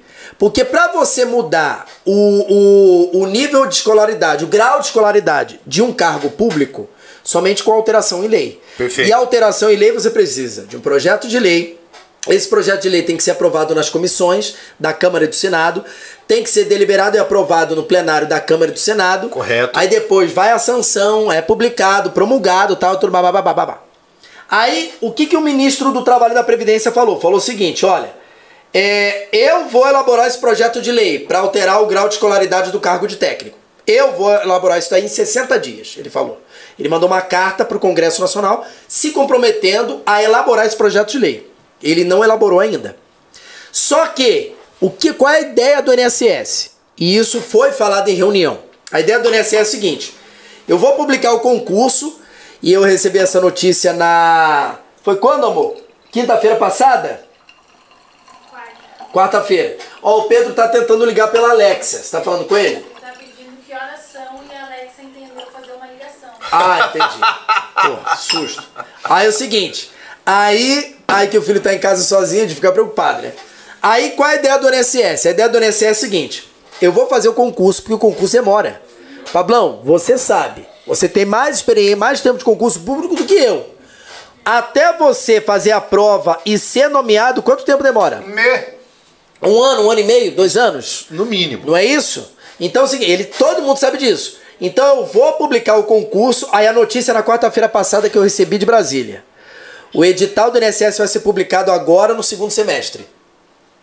Aí eles falaram, eles falaram dessas duas informações: o edital publicado no segundo semestre e a nomeação no início de 2023. Perfeito. Por causa da urgência do INSS, da necessidade do INSS. Aí tanto é que depois dessa reunião, a, parou a greve dos peritos do INSS. As greves já, já, já estão parando. Exatamente nessa reunião e do que foi tratado. Então, vai ser concomitante. Concomitante ao mesmo tempo. Então, o concurso do INSS vai ser o último concurso do INSS com nível médio, o último da história. E uma, vai ser o maior concurso público da história do Brasil. Com certeza. Porque o último concurso do INSS. 2015. É, 2015 com a prova de 2016, foram um milhão e tantos de inscritos. Só foi superado ano passado no concurso Banco do Brasil. Então, desse ano, o concurso do INSS vai dar muito mais. Você lembra que foi regionalizado o último do INSS? Uhum, E aí você tinha região, imagina só, Carlão, 25 mil por um. A galera reclama, ah, vou prestar Vestibular de medicina tá 60 por um. Beleza! 60 por um perto de 25 mil por um. Eu acho que eu até lembro, que daí a galera tava olhando no. Acho que era no. Como é que fala? Com certa distribuição das vagas. Que daí Ah, tá. tinha mais vagas era sempre lá pra cima. A galera tava todo mundo fazer prova lá pra cima. Lá Aham. pro norte, pra região norte. Cara, o último concurso do INSS teve aluno que é, é, fez 102, 105 pontos e não passou. A prova tinha um máximo de 120.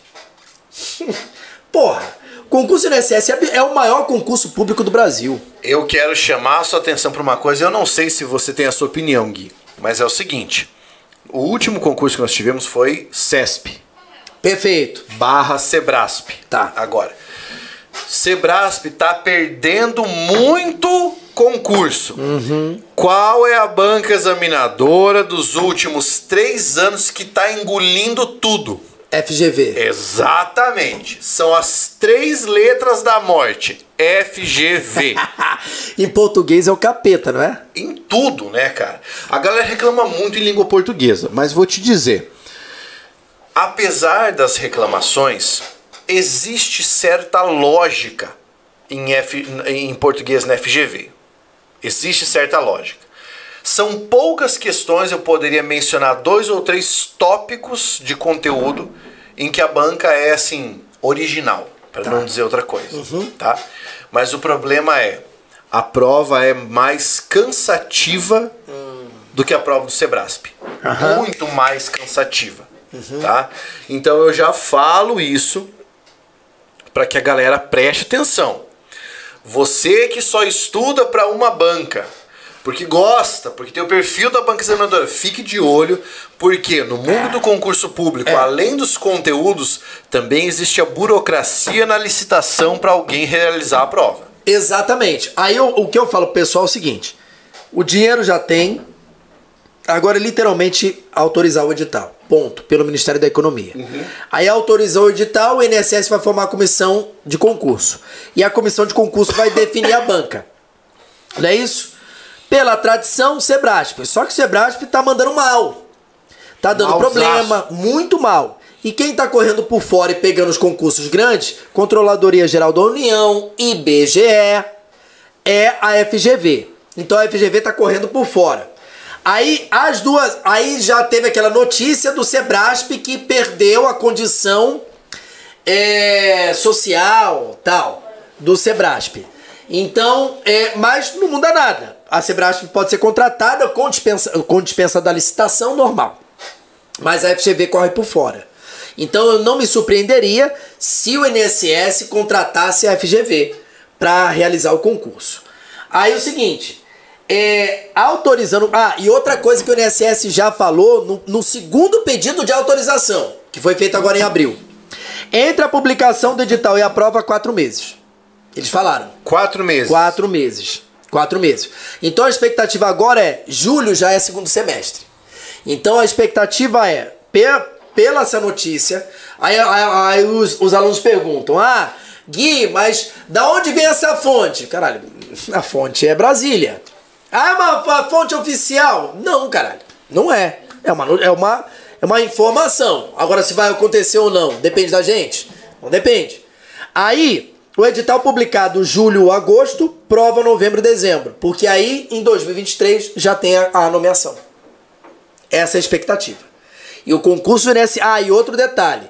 E isso o a presidente Leonardo Vieira me falou em reunião. Ele falou assim: o que nós queremos do INSS são servidores que pensem fora da casinha. Ele disse isso pra mim.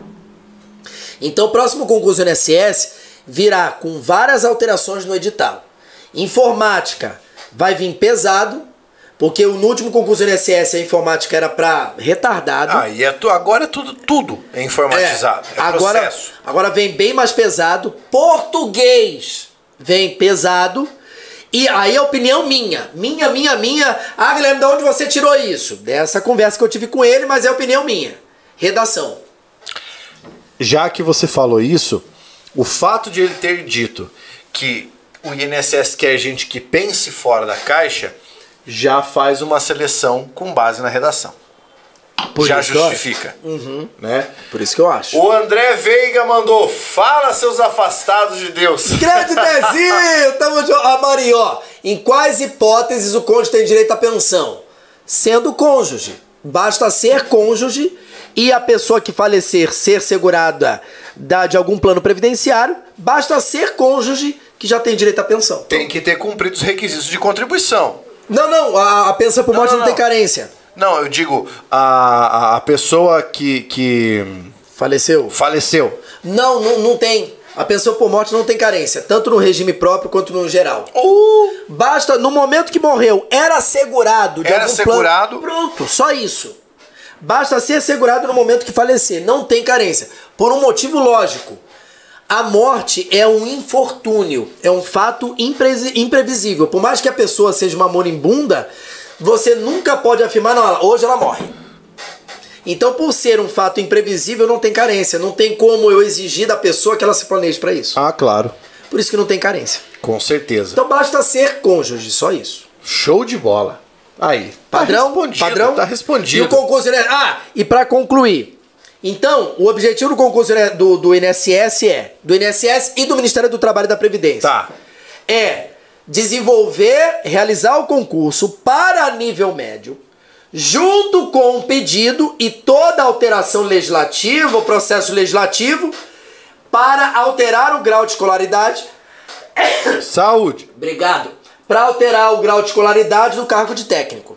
Porque são dois processos administrativos morosos, burocráticos e longos. Ou seja, se você tiver nível médio, passe nesse. Exatamente. Porque Não não, vai ter próximo. mais. Não vai ter mais. Aí chegou, aí concluiu a seleção. É muito mais fácil você unificar a carreira do servidor do INSS depois que está todo mundo lá dentro do que aguardar todo o processo legislativo de alteração. Show. para depois realizar o concurso. O INSS não tem esse tempo. Então eu já seleciono com nível médio, foda-se, não tem problema nenhum. Lá na frente eu unifico tudo. Pelo menos os caras já estão trabalhando, já tá todo mundo lá dentro. Acabou. Beleza, beleza. Então essa é a ideia. É trabalhar os dois caminhos concomitantemente. A, a seleção através de concurso público e a alteração do grau de escolaridade. Os dois serão ao mesmo tempo, para que lá na frente eles possam convergir. Pronto. Aí eu Perfeito. ganho tempo. Essa é a ideia do INSS e do Ministério do Trabalho e da Previdência. Aí, show de bola. Ponto. Ponto. É essa a ideia. Muito bom. Olha lá, que mais? Meu tio teve infarto fulminante e a empresa pediu para alterar dizer que ele morreu a caminho do hospital. Ah, tá. Isso aí é pra não configurar acidente de trabalho. E pra empresa não emitir a CAT. Pra ela não ter um impacto na contribuição previdenciária. Pra pagar menos imposto. Olha só, hein? Pronto, é isso. Porque quanto mais a, a- maior o número de CAT emitidas pela empresa, maior o impacto na contribuição é, sobre a folha que a empresa tem. Ela pode duplicar a contribuição dela. Se eu pago 1%, dependendo do número de CATs emitidas, eu pago 2%. Entendi. Se eu pago 2, eu passo para 4. Se eu pago 3, eu passo para 6. Porque as alíquotas de contribuição decorrente de acidente de trabalho é 1, 2 ou 3. Aí, dependendo do número de CATs emitidas, eu posso dobrar esse valor. Por isso que a coisa, empresa hein? tenta fraudar. Toda empresa frauda isso. Qual é, o- qual é a ferramenta que. Brasil! Brasil, Qual é a- qual Brasil. Qual é a ferramenta do que o INSS tem para combater essa fraude? Uma ferramenta chamada de NETEP Nexo Técnico Epidemiológico. O nexo, nexo é um link, técnico é a atividade econômica exercida pela empresa e epidemiológico é a doença acometida pelo empregado. Então, se o empregado ele, ele foi acometido de uma doença que guarda relação com a atividade que- econômica que a empresa exerce, se houver uma, uma relação entre os dois, o NETEP é configurado, o INSS configura acidente de trabalho e comunica a empresa na fraude. E ainda aplica multa pela empresa porque ela descumpriu uma norma de saúde, segurança e higiene do trabalho. Caralho, hein? Crime, é crime. A empresa que descumpre norma de saúde, segurança e higiene do trabalho é crime. Isso está definido no artigo 19, parágrafo 2 da Lei 8.213 de 91. Bia, você passou até hoje por quantos preparatórios? Você tem ideia? Quantos cursos? É. Aqui, ah, aqui é livre, tá? Você pode falar o Ah, número de não. preparatório, aqui não tem problema. Não, é que eu tô, tô pensando no número. É, sei lá, 12, 14. Cara, 12 ou 14. Ué, hoje, hoje eu dou em 8. Dou aula em oito? 8. Tá, hoje você tá no Focus. Focus, Casa do Concurseiro, Já- Superação, Já dei aula nos dois. CEISC, Nesse nunca dei aula nos dois. é, Canal dos Concurseiros, Não conheço.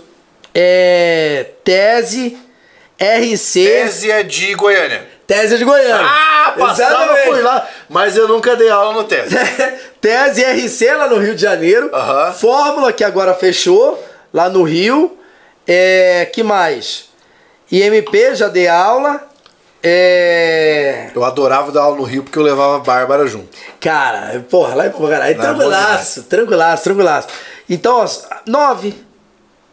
Nove. Nove? Nove. A- Aqui que eu lembrei agora, nove. É muito, hein, cara? Atualmente, né? Atualmente, atualmente. Eu lembro quando eu dava aula no Rio, eu perguntei isso pro Sidney, né? Se ele, se ele confirmava que no Rio tinha muita viúva de professor. Saca? Que assim. Que é sim. tipo assim, pô, professor, mestre, o professor tal fala não sei o quê. pô, isso tinha demais, cara. No Rio é foda. Ah, Clarice. Clarice é minha aluna, lá de Pelotas, do Rio Grande do Sul. Olha só, eu dei aula na casa do concurseiro, fiquei dois anos com eles. Eu ia uma vez por mês pra Porto Alegre, ficava lá pelo menos uma semana. Cara, a Casa Concurseiro é, é, mantém a, a UOL. A comprou, UOL, né? né? Agora é o UOL. É o Alltech, né? UOL Tech. UOL EdTech. EdTech. Que é de educação. E continua lá, só que tá mais enxuto e tal. Então a Casa Concurseiro ai- ainda tá lá. Mas não, não, não tem aquela pegada que tinha. Porque até pelo presencial também. É, e tem muito de quem comandava, né? Porque na época que era o, o- Edgar, Edgar, né? isso. Tinha, tinha mais disso, né? Tinha mais do, do- do- da cara dele. né? Isso, isso, isso. O CEISC tá muito bom, cara. O CEISC, que é lá de Santa Cruz do Sul. Mas o CEISC, ele tem mais uma pegada de OAB. Aham. Eles cresceram muito na OAB e realmente tem uma, um corpo docente da OAB e uma, uma, um produto da OAB muito bom, muito bom, o CEISC. E eles estão indo para a área de concurso público. O CEISC tá, tá crescendo muito dentro do, do Rio Grande do Sul. Santa Catarina fica lá, acho que é concurseria que Santa, que, de Santa Catarina. Tem, tem mais alguns ali, cara. Eu não- Expo, é, expoente, exponencial. alguma coisa. Exponencial, acho que uma Isso. coisa assim. É, é. Vocês nos desculpem, porque são muitos nomes, é difícil lembrar todos É. eles, né? Não, em Minas Gerais, São Paulo e Rio são nichos fechados. É aquilo ali e acabou. Aham. Não tô nem aí, tô nem aí. Não, e o presencial nessas regiões comanda muito, né, cara? Exatamente. É a porque- central dos concursos que é em São Paulo? Acho que é a central. Central. Nossa, lembro que tinha aluno pra caceta quando eu dava aula lá. Não, não é lá em RC, São ó, Paulo. No RC, em Madureira, pô. O RC fica em Madureira, Madureira. porra. É, tu, tu foi lá, pô. Eu dei aula, não foi no RC, foi com o Leandro Macedo que eu dei aula, mas era. era eu, ficava, Tu ficou lá, eu já sei dessa história. eu ficava hospedado. Não. Você já me contou. Pode falar. Fala, eu ficava fala. hospedado em Madureira e eu dava aula em Cascadura. Era a diferença. Eu ficava hospedado na rua Clara Nunes, que, fi- que é a rua onde fica a Portela. Tá? Agora eu falo. Fala. Eu ficava hospedado num motel chamado. Todo mundo que é da região vai conhecer. Carícia. Cara, era muito engraçado isso. era top. Pô, isso vai dar um corte, hein? Isso vai dar um corte. Era muito engraçado porque assim, ó. O motel foi transformado em hotel pra Copa do Mundo. Teve, não, coisa de Rio de E Janeiro. depois ele começou a funcionar de forma híbrida. Do primeiro andar até o quarto, mais ou menos, era motel e no terceiro eu me lembro que era uma espécie de bar de swing da galera. Nunca entrei, só me boate, foi falado. uma é. whiskeria. É. Aí o quinto andar ficou sendo hotel. Eu ficava lá. E era muito engraçado, cara, porque eu entrava sozinho, saía sozinho e passava lá e via a galera aqui, ó. Na loucura. Ó, essa foi a mais engraçada que aconteceu. O primeiro dia que eu fui dar aula. Ô, Carlão, libera o comentário do André ali. Ó, o desenho, desenho. O primeiro dia que eu fui dar aula, eu cheguei lá, cheguei, fui lá, o Marcelo me falou, né? Falou, cara, você vai ficar assim, papapá. Ele explicou toda a situação, então eu não fui enganado. Né? Perfeito. Não fui enganado. Um abraço pro Macedo, grande amigo meu. E aí, cara, eu cheguei e ele falou, ó, vai meu secretário te buscar. Na época eu trabalhava com ele, o secretário, se não me engano, o nome dele era Walter. O cara tinha dois metros de altura, um armário assim, cara. Eu sentado lá na recepção e as duas mulheres ali, né? Que lá era a recepção, você tinha que falar com a pessoa, não é tipo outro motel que você só clica no botão. Não que eu seja um frequentador Tinha que de dar a motéis. cara, tinha que dar a cara a tapa. Não, e eu sentado lá, tinha acabado de chegar, de repente aparece na porta um cara que cobria a porta, fala, Pablo, Daí eu olhei e falei, eu? Dele, cheguei. Falou aí, vai encurrar ele Com agora. certeza a mulher da recepção pensou, cara, esse cara vai estraçalhar. o-" Na época eu era bem menor, né, cara?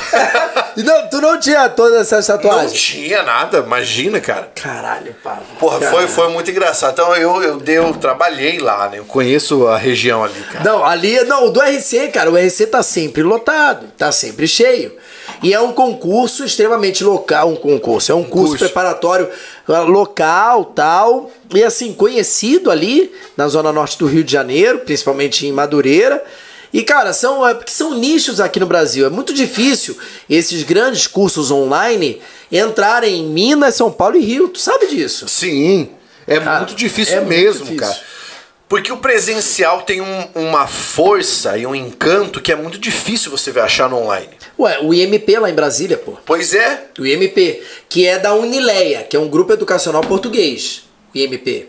Cara, o IMP é cheio. Não tem a, depois da pandemia se ferrou, tá? claro. O IMP era assim, eram, salvo engano, eram 12 salas de aula lotadas, lotadas, manhã, tarde e noite.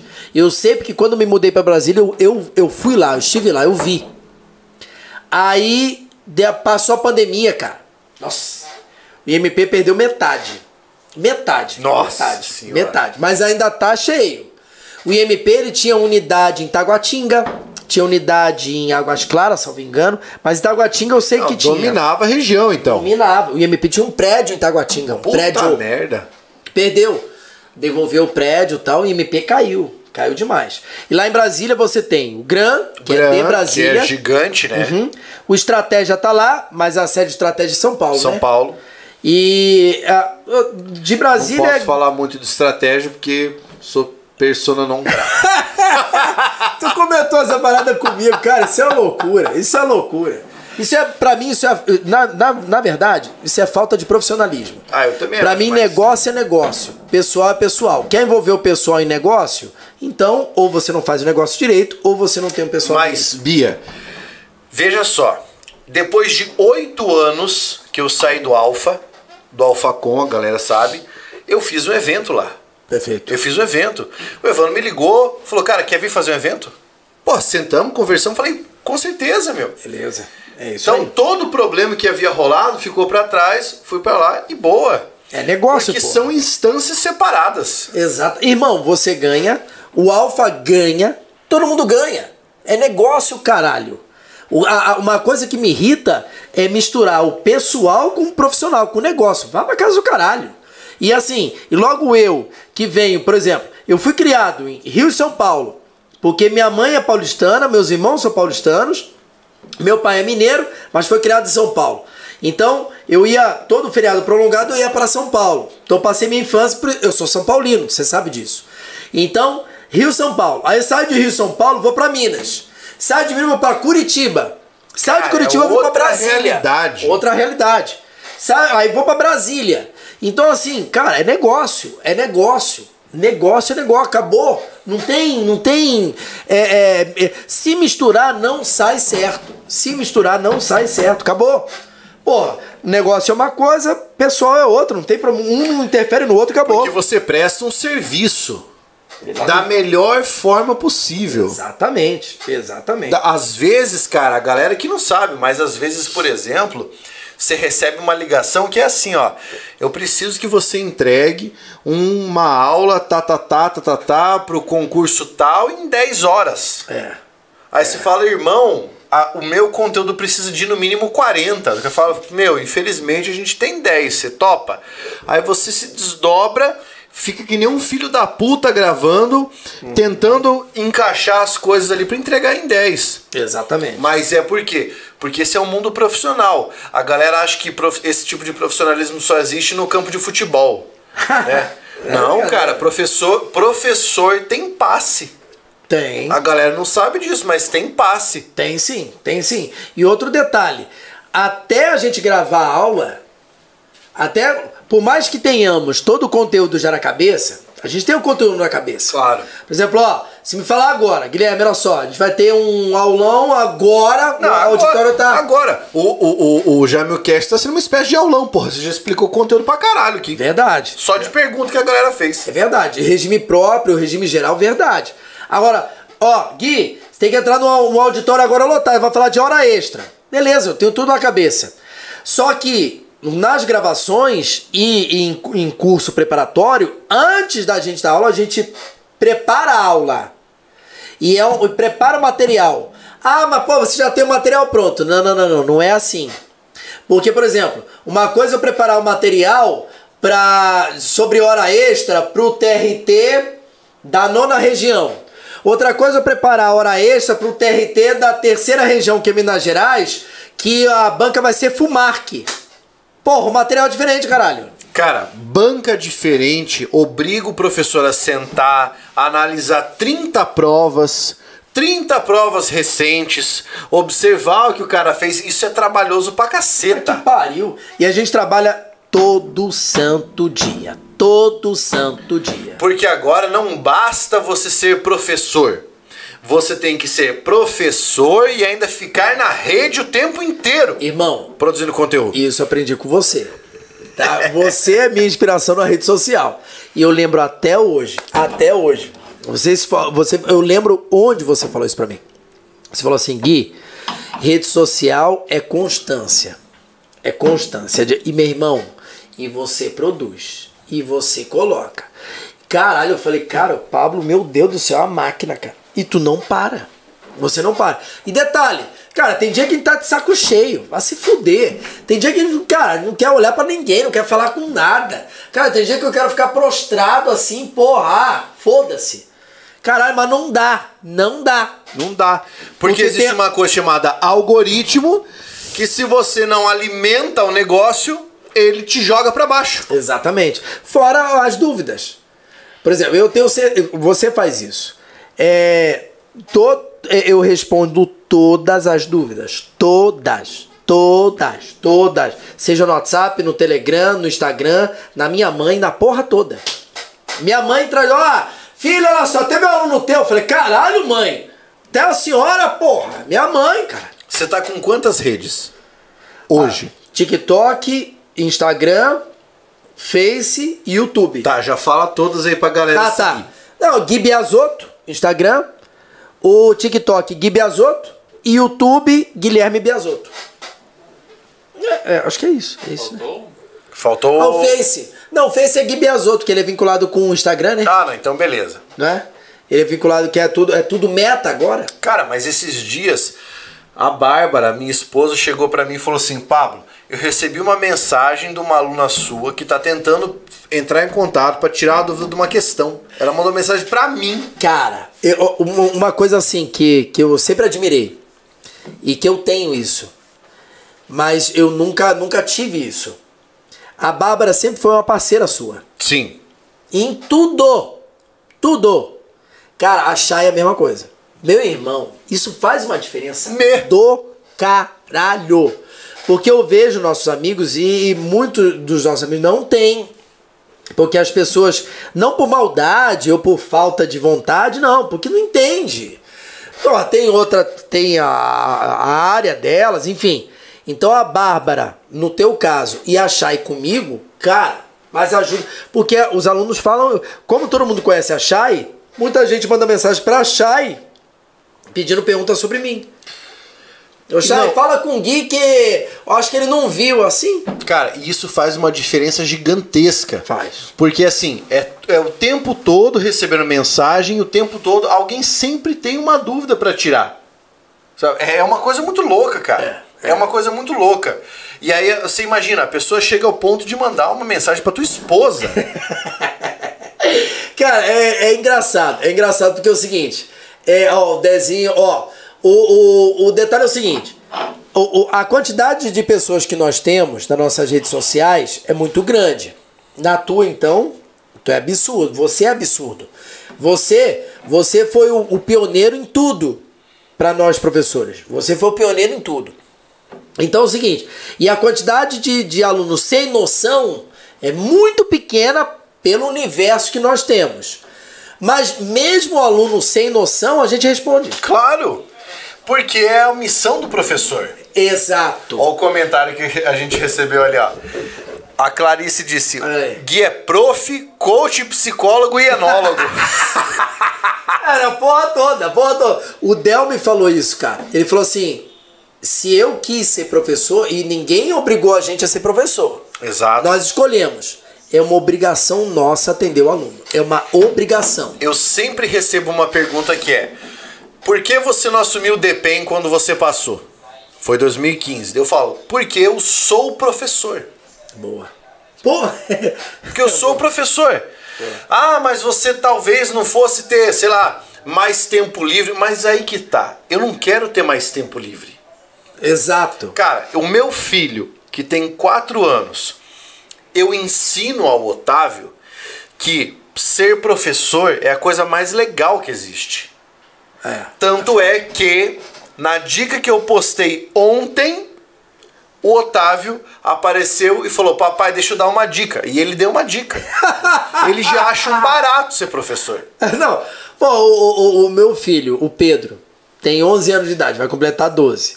Quando eu faço as lives, principalmente a, a- na semana de, do- do- de lançamento de curso, ele vai, ele vai junto, aí ele fala assim, ó, tá vendo ali, ó, meu pai. Isso 11 anos, cara. Isso é demais. cara. É maneiro pra Isso caralho. é demais. É maneiro pra caralho. Que é uma influência muito positiva. É. Ó, o Andrezão mandou. O Gui, além de bom prof, é baita gente fina. Cara, sensacional. Uma das melhores pessoas que eu conheço na minha vida. Sério, não, falando sério, sem, sem pieguice. Seu tá? filho da puta. O Aqui, Pablo ó. é filho da puta. A Clarice mandou. Filho, no bom sentido. quem, quem me conhece sabe. Pensa que isso aqui é igreja?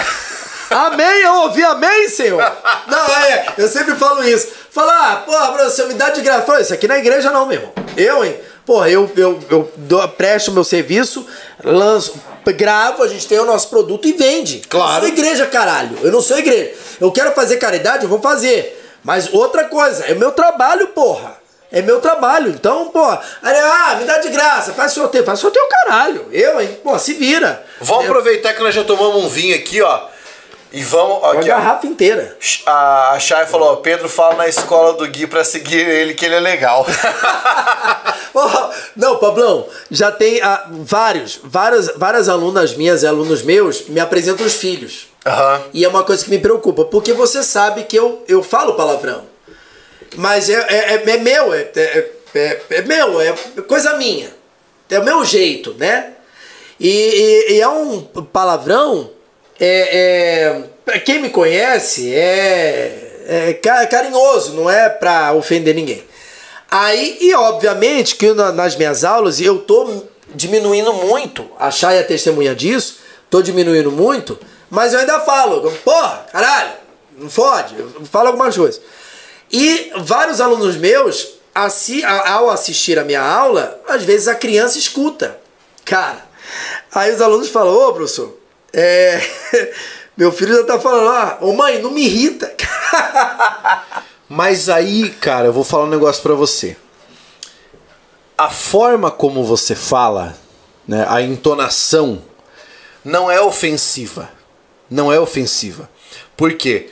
Quando eu ouço o, o, o seu discurso, a sua locução, você fala de uma maneira que, mesmo que você use um palavrão, você não ofende. E isso é perceptível. Eu, eu sempre prezo muito esse- essa questão vocabular em relação ao meu filho. E a minha esposa também. Mas de vez em quando sai, porque adulto conversando, você sabe como é que é. Sim. Então esses dias a minha esposa falou, não sei o que lá, um caralho. E o Otávio falou, papai, caralho é um palavrão? Porque ele tem essa. Boa. Eu, eu falo assim, "S- filho, é, é um palavrão. Você vai ouvir adultos falando isso. Mas você, que é criança, ainda não pode ficar falando isso. Você entendeu? Entendi. Então, beleza. Cara, perfeito. No trabalho tem que ser esse. Por quê? Muitas vezes eu tenho um comentário no vídeo. Pablo, como é que pode você, professor de português, falar palavrão? Aí eu sempre respondo. Todas as palavras que eu falo fazem parte da língua portuguesa. Puta que pariu, eu já falei isso, caralho! Faz parte, cara. Tanto as palavras que são belas quanto as palavras que são chulas, elas fazem parte da língua portuguesa. E por que não analisar? E por que criar um tabu sobre elas? Porque o uso vocabular é uma opção e ela é uma opção consciente. Perfeito. Ela é uma opção consciente. Então, se você deixa. E isso é uma coisa que a, socio, a sociolinguística prega muito. Você tem que ter a consciência do registro linguístico que você está usando em determinado momento. Perfeito. É melhor você ensinar isso do que ensinar que essas palavras não existem. É verdade. É verdade. E detalhe, se buscar no dicionário da língua portuguesa, Você tem o acha? significado Claro. de todos os palavrões. Claro. Existe um livro do Dino Preti chamado A Linguagem Proibida, em que ele faz uma análise linguística exclusivamente de palavrões. Caralho, eu tenho, Trabalho científico sensacional. que, eu tenho que ler. Eu que ler tenho, aí. eu tenho, eu te empresto. Ah, irmão, veja o Capitão Fantástico. Vou assistir, Veja, vou assistir. Veja, veja. Um pouquinho antes de começar a live, eu e o Gui estávamos discutindo sobre homeschooling. Tá? Então a gente estava falando sobre isso, que é um assunto muito importante, está sendo discutido, né? E é importante que as pessoas reflitam sobre isso. Né? A gente já entra nesse assunto antes de fazer uma pergunta extremamente filha da puta. né? Porque já Agora- bebemos um vinho, Boa, né? Então a pergunta é: você acha que é possível hoje no Brasil? Vou começar com essas agora. Boa. Você acha que hoje é possível no Brasil a terceira via ou você não acredita que seja possível uma terceira via nas eleições? É, é possível, mas não é viável. Tira a garrafa da frente. Ah, tá. Opa! tá. O Luiz de Bosca não tá nem pagando. É, é verdade. Não é tá nem pagando o patrocínio e tá aqui aparecendo. Boa, não, patrocínio de hoje, aliás, quem tá fazendo é o, o- o The Pub Beer, que vende a cerveja do professor Pablo. Toma uma. Bora! Amor, Carlão, amor, pega, pega a lá. bebida. Qual que vocês querem? Ah, dá, vê a, a Pale Ale, Pale Ale. A Amor, vermelha. Como é, como é que tá o Pedro lá? Tudo bem. Tá tudo bem? Hã? Ué, pede pra ele colocar no YouTube, ué. Irmão, a terceira via ela é possível, só que ela não é viável. É apenas uma. Apenas um. Figurativa. Porque assim, ó, hoje eu vi, eu, tô- eu, eu, eu gosto muito de política, então eu tava acompanhando.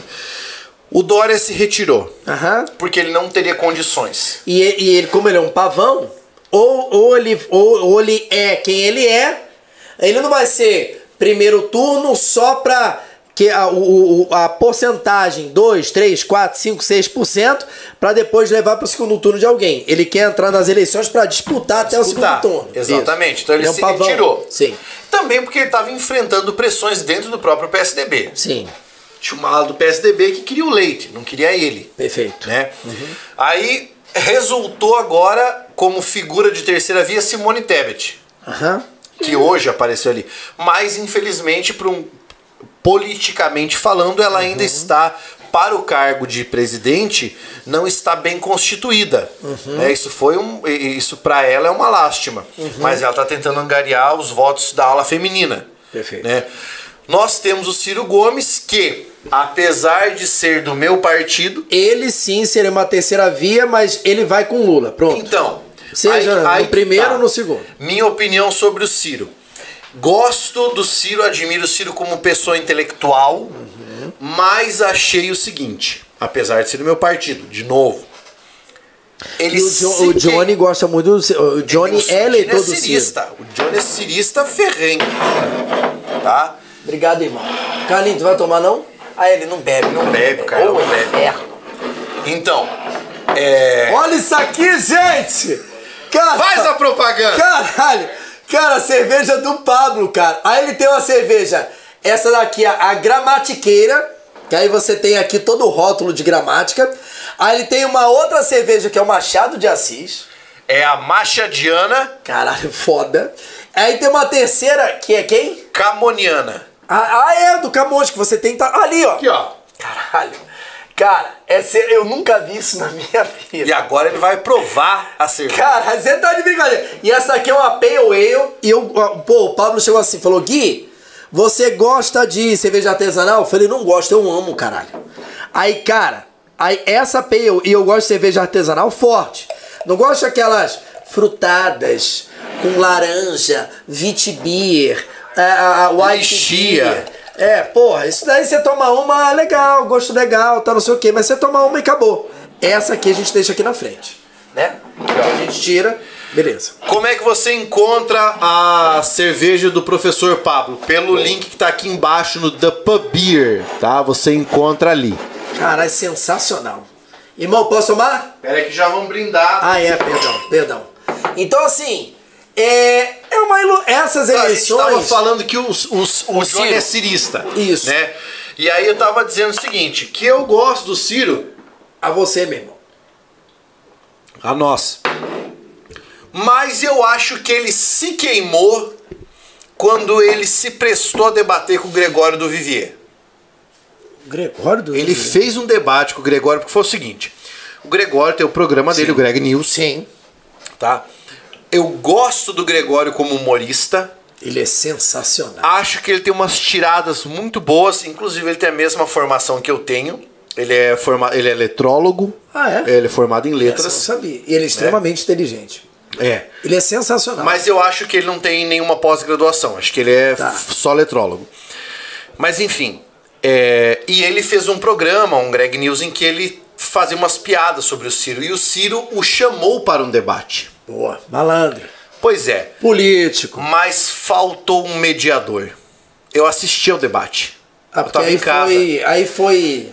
Uma brigaiada do caralho, sabe? Então o Ciro não deixava ele falar.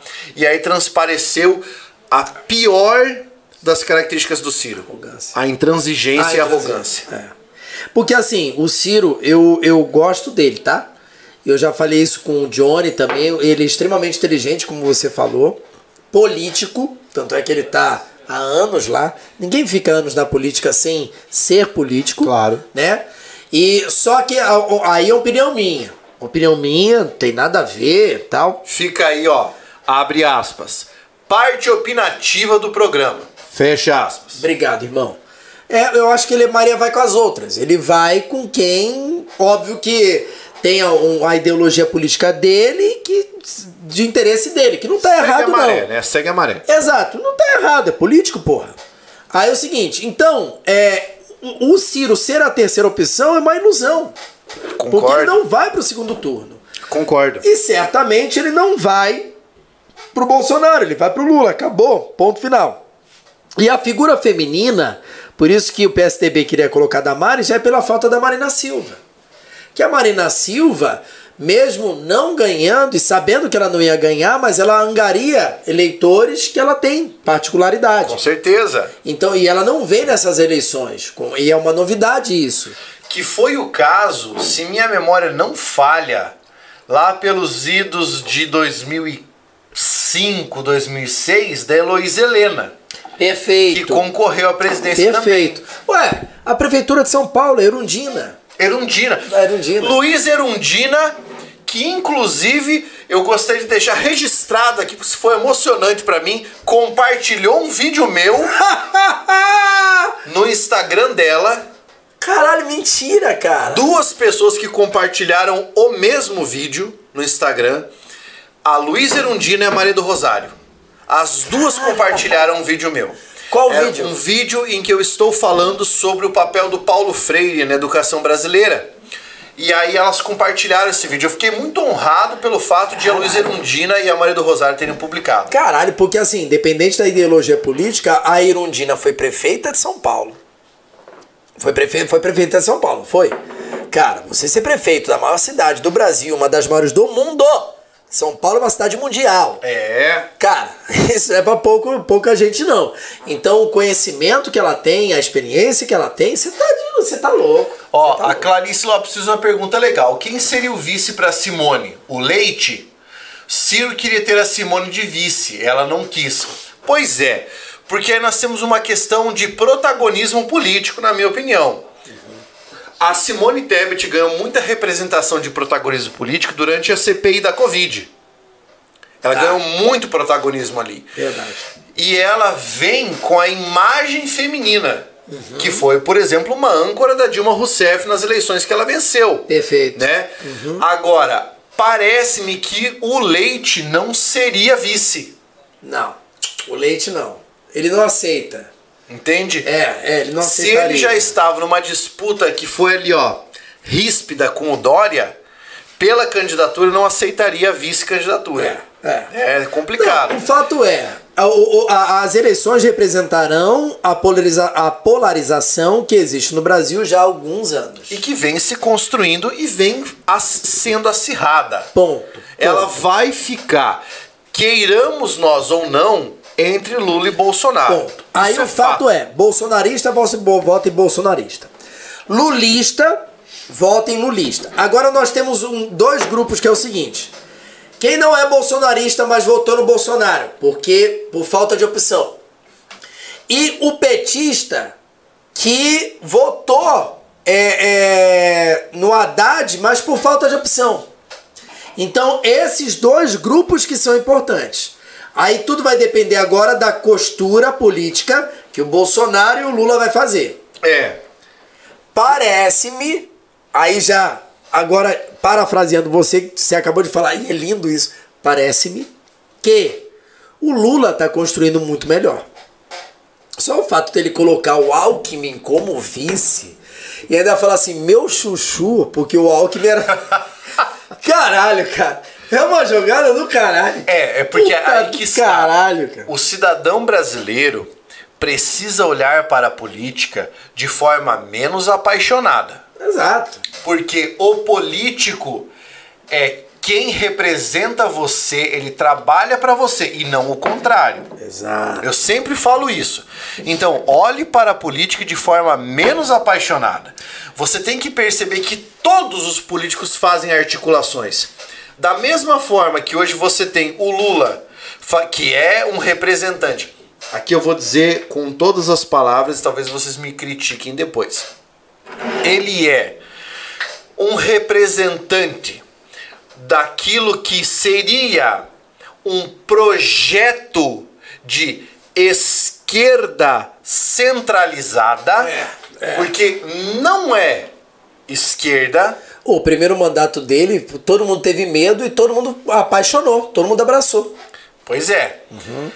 Se o Lula, que está nesse projeto de esquerda centralizada, trouxe para seu vice o seu principal rival na eleição anterior da do Bolsonaro, que foi quando ele concorreu contra o Alckmin, trouxe para vice dele, esse é um movimento político que você tem que entender.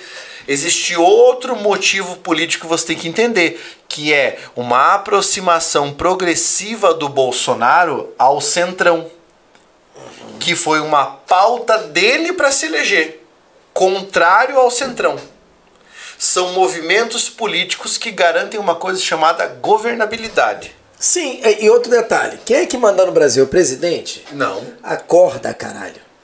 Quem manda no Brasil são pessoas chamadas de presidente do Senado, presidente da Câmara e presidente do Congresso Nacional. Exatamente. Aí, uma, uma coisa que, pô, eu, eu posso falar aqui: eu já votei no Lula e já votei no Bolsonaro. Aí. E aí? E aí? Eu já votei nos dois. E aí? Não. Você tem o direito mais legítimo de cobrar dos dois. Ou de falar mal dos dois. Exatamente. Eu já votei no Lula, porque a- o primeiro governo dele foi sensacional. Ah, mas foda-se, foi sensacional. E eu votei no Bolsonaro porque eu queria um- algo, algo diferente do que, do, do que tinha. Foi um voto de disrupção.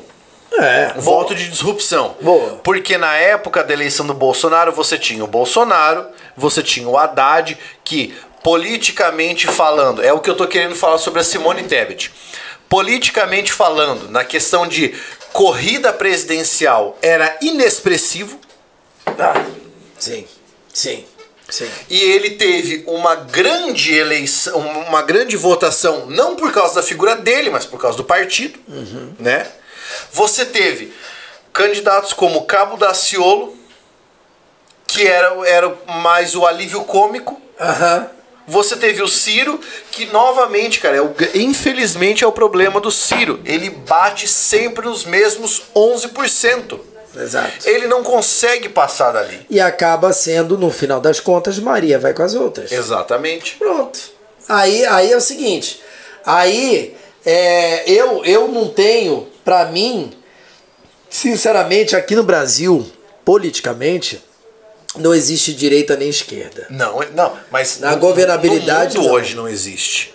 Não existe com clareza diferença entre direita e esquerda. No filme Capitão Fantástico ele fala isso. Sabe quem comanda o mundo inteiro? As grandes corporações. É claro. Acabou, cara. Então vai tomar no cu. Vamos pensar, vamos pensar no modelo que as pessoas costumam falar de comunismo, por exemplo, certo? A China, correto? Que não, a não China tem não nada. é comunista. Não, é um dos países mais capitalistas do mundo. É o que se chama de capitalismo de Estado. Sabe quem você pode ler ou ouvir para entender essas questões de posição política e principalmente dissolução de fronteira política? Um filósofo esloveno chamado Slavoj Žižek. O cara é espetacular. Espetacular. Eita porra. Houve um debate organizado pela Universidade, se minha memória não falha, de Toronto, no Canadá, em que colocaram em polos opostos o Jordan Peterson e o Slavoj Žižek. O Peterson como um representante da, da direita e o Žižek como representante da esquerda. A primeira coisa que o Žižek fala, eu não posso falar como representante da esquerda porque vários dos indivíduos que a defendem não me colocariam nesse patamar. Caralho. A lucidez do cara é impressionante. E ele fala sobre essas dissoluções de fronteira. Inclusive esse fato que nós falamos da China como um capitalismo de Estado. É um capitalismo gigantesco, mas quem organiza? O Estado chinês. Exatamente. Exatamente. Entende? Então hoje nós não temos essa. Nós não, não existe hoje a possibilidade de você olhar para um país e falar: ah, esse é socialista, esse é comunista, esse é. existe. Não, não existe. Para mim, o presidente da República ele tem que ser um articulador dentro do Brasil e fora do Brasil. Que é aí que a gente ganha dinheiro. E nós somos um país e, e vivemos num mundo capitalista. Ponto. E o socialismo, você pode ter a ideia socialista, mas sabendo que é uma ideia fracassada, porque o mundo já tentou isso e não deu certo. Então a história é importante porque ela no- nos mostra o que aconteceu no passado e por que somos o que somos hoje. Então, assim, é, o comunismo nunca existiu, que é a utopia, que é o, o último estágio do socialismo. Exato. Então, assim, não deu certo. Se tentou isso e não deu certo. E os países que se dizem socialistas ou comunistas é só uma fachada, que foi o que você falou, são mais capitalistas do que, do que todo mundo.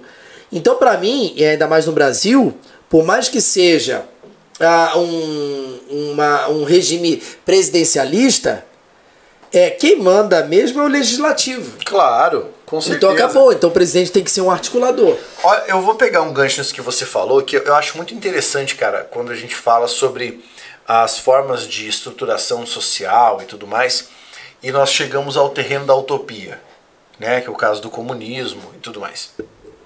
Eu sempre falo o seguinte: eu, Pablo, eu me enxergo como uma pessoa de esquerda, sabe? Eu me enxergo como uma pessoa de esquerda. E é comum você ouvir o seguinte: a esquerda não funciona, a esquerda é utópica. Ah, tá, tá, tá. tá, tá, tá, tá, tá. é coisa e aí eu diferente. sempre falo o seguinte: eu concordo com isso. Eu concordo que é uma utopia. Mas eu tenho um direito inalienável, indisponível de sonhar. Quem foi que garantiu o monopólio do sonho ou o monopólio da utopia? As pessoas hoje vivem num mundo que é governado por zeros e uns, que é muito mais fictício do que tangível. É mais Matrix do que realidade. As pessoas acreditam em mão, li- em mão, em mão invisível do mercado. Elas acreditam em meritocracia e criticam uma utopia de esquerda. Não, e é uma. é- São todas utopias. irmão, é uma falácia, sabe por quê? O estado do bem-estar social e cláusulas pétreas que, te- que temos no Brasil, que é uma consequência do mundo na Constituição alemã e Constituição polonesa, isso é esquerda. É. Então, isso não é uma utopia, isso é uma realidade. A ideia de welfare state basicamente é esquerda. o New Deal e o Welfare State, que veio dos Estados Unidos, que é um país capitalista, são ideais esquerdas, que são cláusulas pétreas constantes em constituições de vários países do mundo e os países mais capitalistas como modelo de capitalismo. Então, esquerda é uma ideologia. Comunismo, socialismo são regimes econômicos. Então as pessoas misturam. Não é uma utopia, é uma realidade. O que temos no Brasil e a Seguridade Social é uma realidade, caralho. É claro. Qual país do mundo que tem SUS? Não tem. Porra, vai, viaja pra Europa, viaja pros Estados Unidos pra ver se você fica doente, vai ter a- a- é, acesso ao hospital. Vai, ter, precisar porra. de uma ambulância nos Estados Unidos. Nem, fu nem fudendo, nem fudendo. É uma coisa que nem é retardado. Um soro antiofídico. Porra. Soro antiofídico. Você tá lá caminhando no mato, vê uma cobra e. Uá! É ah, você. vou caminhar no mato, não. Em Miami é be- No bem natural. Brasil, no Brasil, você vai até o posto de saúde, vão encaminhar você e você vai receber um soro antiofídico. Nos Estados Unidos você vai pagar 320 mil dólares Exatamente. por uma dose de soro antiofídico para não morrer. Não, exatamente não. Aqui no Brasil, pô, o estrangeiro tem cirurgia, tratamento, medicamento, tudo de graça. Isso é uma realidade. O Barack Obama tentou implementar isso nos Estados Unidos não conseguiu. Não conseguiu. Não. Aliás, foi um dos motivos dele ser completamente alijado lá. Ele não conseguiu. Isso, o SUS. Não estou falando de Seguridade Social. Aqui no Brasil a gente não tem a Seguridade Social ideal, mas existe e funciona. Agora, no mundo, isso sequer existe, cara. Sequer existe. E o nosso modelo de SUS, por exemplo, é baseado no modelo inglês. É baseado no modelo inglês, que consegue suprir a demanda. Porque existe essa diferença. Ah. Por que, que é tão difícil? Por que, que é tão difícil você atender universalmente no Brasil? Demanda. Pô, o Brasil é muito grande, cara. O Brasil é muito grande. Vamos continuar ali, ó. É, o Silvio Brito. Ainda bem que não é o Romero Brito. o Silvio é bom, o Silvio é bom. Agora eu gostaria de ouvir sobre essa hegemonia absurda das pesquisas na cobertura política que eu acho muito tóxico e desvia voto. Todo mundo só fala de pesquisa, é eleição BBB. Qual a sua opinião? Boa. É, bom, a- o, o Johnny falaria muito melhor sobre isso pela estatística. Eu ia falar exatamente. Caralho! Tinha que ter trazido o O Johnny, Johnny, o porque Johnny. o Johnny é o melhor cara para explicar estatística. louco. e eu digo pra você que o Johnny só errou uma vez no aspecto de estatística. Eu vou contar isso pra vocês. Foi na eleição de 2019. Foi 2019? Foi? 18. 18. né, do Bolsonaro. Isso, 18. Nós discutíamos numa viagem para Curitiba, estávamos no mesmo carro, no carro do Johnny. Eu, pequeno, professor Érico Araújo e Johnny. Perfeito. falando sobre eleições e tudo mais. E aí o Johnny falou: Pablo, estatisticamente falando, o Bolsonaro não vencerá. Aí eu falei pra Ele, ele. eu lembro dele falar isso pra Aí mim. eu falei pra ele, Johnny, vou apostar com você uma caixa de cerveja. Inclusive você que tá aí. Ah! Por favor, mande uma mensagem pro Sr. Johnny, fala que ele está me devendo uma caixa de cerveja, tá? Boa. Porque eu falei pra ele, falei, Johnny, existe um fator que é o único fator possível de alterar uma estatística, que é um fator antropológico. Ele falou, qual? Eu falei, as pessoas votarão no Bolsonaro, mas não declararão o voto no Bolsonaro. Boa. O cara vai dizer, não sei, tô em dúvida, mas ele vai votar. Ele falou, duvido. E a gente apostou e ele perdeu. Mas o Johnny é muito melhor, ele é muito bom pra falar de estatística. Porque isso daí entra na heurística da disponibilidade. que Foi uma coisa que o Johnny me ensinou. No livro do Daniel Kahneman, chamado Rápido e Devagar. É um tesão. Boa. Heurística nada mais é do que um comportamento. Então, um comportamento do que está disponível para você.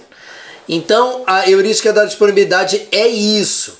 Então, assim, é, todo, todo, to- to- ah, todos os meios de comunicação têm interesses. Então a gente sabe exatamente quais os canais que é, é pro Lula, quais os canais que são pro Bolsonaro, a gente já sabe. Eles são. Eles sequer escondem isso. Não, de forma alguma. Eles são bem declarados com relação a isso. Aí, aí é o seguinte: é, o problema é, é que os meios de comunicação sabem que o povo brasileiro é extremamente. Influenciável. Exato. Claro, influenciável por resultado de pesquisa. Foi o que o Silvio falou. O brasileiro tem a péssima mania de não desperdiçar voto. Exatamente. Exatamente. Só que, aí é que tá. É, voto branco e nulo não é contabilizado para o sistema eleitoral majoritário, que é para presidente. Agora, o voto branco é contabilizado para o sistema proporcional. Claro. que é para deputado federal, deputado estadual, vereador. Então, assim, o voto de protesto é, para pro, pro sistema majoritário é meio complicado. O ideal é não votar, não ir votar. Esse é o ideal. E assim, é, o meio de comunicação, irmão, foi o que você falou. É como é que é o a sociedade não não não, Não choca um ovo que ela não botou. Pronto, é isso. O meio de comunicação no Brasil nada mais é do que consequência da sociedade brasileira. É só você observar como é que você se comporta no WhatsApp com notícia. Perfeito. Como é que você espalha notícia? Você verifica antes? Ninguém verifica antes. Ninguém verifica antes. Ninguém. Nada, nada. Não é? E isso é um grande problema, cara. Isso é uma grande questão. Bora! Bicho, nós já estamos aqui há duas horas, cara. Já. Tá na hora de encerrar já. Não, eu tô preocupado com o Pedro. Amor, como é que tá o Pedro? Tá tudo bem, tá? Já tomou banho e tá Já tá na hora de a gente encerrar. Pra encerrar, eu faço umas perguntas que são bem particulares, mas você vai Foi a poder primeira responder. vez que tomou vinho e cerveja no podcast. Foi, foi, foi, foi. Vamos lá. Diga pra nós aí uma série ou um filme que todo mundo deveria assistir. Você já deu um spoiler, né? Capitão Fantástico. Por quê? É, pela discussão atual, que pra mim, é, na minha cabeça, essa discussão já existia antes. É, eu acho que o homeschooling, a autorização não é ruim. O que vai ser ruim é a sociedade que vai fazer e não a liberdade que eu dou pra ela. Então é o ser humano que torna algo ruim ou bom e não a liberdade que eu dou pra ele. Eu acho que toda liberdade ela é bem-vinda, desde que você saiba fazer com, com ela, né? Então a sociedade brasileira pode não estar preparada para o homeschooling. E isso a sociedade brasileira vai mostrar. E a- da mesma forma como ela exigiu, porque até chegar no Congresso Nacional, irmão, teve muito pedido. Nada chega no Congresso Nacional à toa. À toa. E você sabe que os grupos educacionais no Brasil é muito forte. Sim. E tem apoio inclusive do Meta, do Facebook, de grandes corporações, do Google tal, que pagam para isso. Então, para chegar o homeschooling até o Congresso Nacional, não foi uma demanda é, reprimida, uma demanda pequena da sociedade, foi uma demanda muito maior. Eu, eu acho que a liberdade é bem-vinda, mas eu acho que a sociedade brasileira não está não tá preparada, não está preparada. E isso vai ser demonstrado na próxima geração. E isso o filme Capitão Fantástico demonstra. Então, todo mundo deveria, quem tem filho, deveria assistir Capitão Fantástico. Então, é um filme do caralho, do caralho, do caralho. E de série, de série, eu acho que a Modern Love, a primeira temporada, por falar de Nova York e falar de, do amor de várias formas, de várias idades, de várias formas. Eu acho foda essa série, Modern Love. E que mais? Série Modern Love e filme Capitão Fantástico. Beleza. Veja, eu e o Gui temos concepções diferentes sobre homeschooling. É. Eu sou contrário. Verdade. Entendeu? O Gui é favorável. E Então- suas razões são extremamente pertinentes, tá? Entende? E de forma alguma nós nos evitamos por causa disso. A gente debate, pronto, acabou. Só pra dar esse exemplo. Inclusive, inclusive, os argumentos que o Pablo é, é, colocou pra mim vão acontecer. O que você falou vai acontecer. Mas não, é, é, eu acho que essa liberdade é pra isso, Pra mostrar, para mostrar que nem toda liberdade é bem-vinda, que a limitação ela é necessária e para isso que existe o direito, para isso que existe, para isso que existem regras sociais. Então a liberdade ela serve para mostrar que ela deve continuar ou ela deve ser limitada. E o homeschooling é uma delas. Próxima pergunta. Diga pra nós ou um gênero musical pelo qual você é apaixonado ou uma música que você diz assim, ó, cara, essa aqui é a, é a minha música. Tá, o gê- eu- eu posso falar um, um cantor, Claro. porque assim, eu sou muito eclético. Eu gosto de rock, mas o rock normal. Eu gosto de Bon Jovi, U2, Aerosmith e tal. É, eu gosto de pop. Eu escuto Justin Bieber. Pô, moleque é bom pra caralho, cara. Demais, Moleque é bom pra caralho. demais. Moleque é muito bom. Eu gosto de, de, de música clássica. Eu gosto de música clássica, escuto música clássica. Escuto é, samba, pagode. Aí tem dia que eu escuto, enfim. Mas Como aí. é que era aquela lá do Emílio Santiago que a gente vivia? Senta, é, senta, se acomoda, tá em casa, toma um copo. que a tristeza vai passar. Acho que é verdade, verdade chinesa. É, verdade chinesa. Verdade, chinesa. O Emílio Santiago é foda pra caralho. Então eu escuto tudo, escuto tudo. Axé, eu adoro, adoro. É, Araqueto. Porra, Arqueta é demais. Foda pra caralho, adoro, adoro. Aí, mas o Lenny Kravitz, pra mim, é. É. É. é diferenciado. Fora do esquadro. Eu tava discutindo isso com o John. Ah, você acha que é maior que Michael Jackson? Eu falei, muito maior. Ele, cara, você é louco! Eu falei assim, primeiro que o gênero musical é diferente. Michael Jackson é pop, o Lenny Kravitz é rock. Segundo que as características são diferentes. O Lenny Kravitz ele escreve, compõe, produz, canta, ele toca todos, todos os instrumentos, porque ele tem um ouvido absoluto. O Lenny Kravitz tem. Então ele é extremamente exigente. Aí, então a música pra mim é, que eu escuto sempre é não, por mais que eu, que eu goste de Lenny Kravitz é uma, é tá escrito do Revelação. Olha que loucura. Pra mim o Lenny Kravitz, qualquer você coloca Lenny Kravitz vai me agradar, eu amo Lenny, Kravitz. Mas a música da vida é tá escrito do Revelação. Erga essa cabeça, mete o pé e vai na fé. Mande essa tristeza embora. É, faz acreditar que novo dia vai raiar, sua hora vai chegar. Essa música é do caralho. Conhece isso aí. Essa música é do Conheço. caralho. Então essa tá escrito Revelação, é foda. Comida predileta. Bife é parmegiana. Boa! Bom demais. Adoro, Bom adoro. demais. Bebida. Livro predileto. Livro predileto. O que mudou minha vida foi foi o livro do Irineu Evangelista de Souza, o Barão de Mauá, do Ricardo Bueno, da Companhia de Letras. Esse livro, o Irineu Evangelista de Souza, o Barão de Mauá, foi o maior empresário e empreendedor que já existiu no Brasil. O que ele fez, ele como empresário e cidadão comum, ele conseguiu ultrapassar um imperador que à época era Dom Pedro II. E ele era a, a, a referência. Ele, é, ele se equipara a Rockefeller, a Andrew Carnegie, só que no Brasil. Ele, ele comprou o Uruguai, caralho. Cara. Ele comprou o Uruguai. Ele comprou o Uruguai. Ele comprou.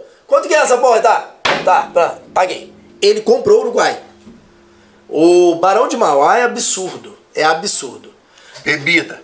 Cachaça. Cachaça? Cachaça. Cachaça em primeiro lugar. Segundo lugar, depende do dia. Agora, no, no inverno, eu tô tomando mais vinho. Mas quando tá quente, tomo cervejinha. Mas cachaça em primeiro lugar. Essa pergunta é mais trash, olha só. Is- recomende pra galera que tá assistindo um Instagram que não seja o seu, Tá. nem o meu, mas que você acha que todo mundo deveria seguir. Caralho. Um que você segue, você fala, porra, eu, tô- eu acho isso aqui muito bom. Instagram. Que eu gosto. Pode ser um canal do YouTube, alguma coisa assim. Cara, o do Dutra, cara, é muito engraçado, porque pra mim é, é a, a minha a minha catarse do dia. Do- o- engraçado. O Dutra, Aham, o Fabrício. cara, o dele é muito engraçado. Sexta-feira ele tem o sextor, caralho, Pablo. Que ele é engraçado, cara. É engraçado, o humor dele é inteligente. Então o dele, eu, eu- eu acho que é o dele. Então, Do- do Dutra. Fabrício Dutra. O dele, o dele. Cara, é, é foda. Mas, caralho, o dele é, é muito engraçado. É o que me dá a catarse do dia. Show de bola, cara. É show cada bola. uma que, caralho, dou risada pra caralho. Planos pro futuro. Pra gente encerrar. É... Daqui a cinco anos... É... Em cinco anos eu não me preocupo mais com dinheiro algum. Em cinco anos. Não, é... Porque a riqueza pra mim é você não se preocupar mais com nada material que existe no mundo.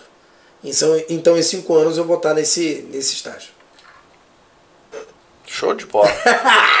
Agora o microfone é seu pra você mandar o teu recado final pra galera ali. Meu querido, minha querida, meu afastado, minha afastada.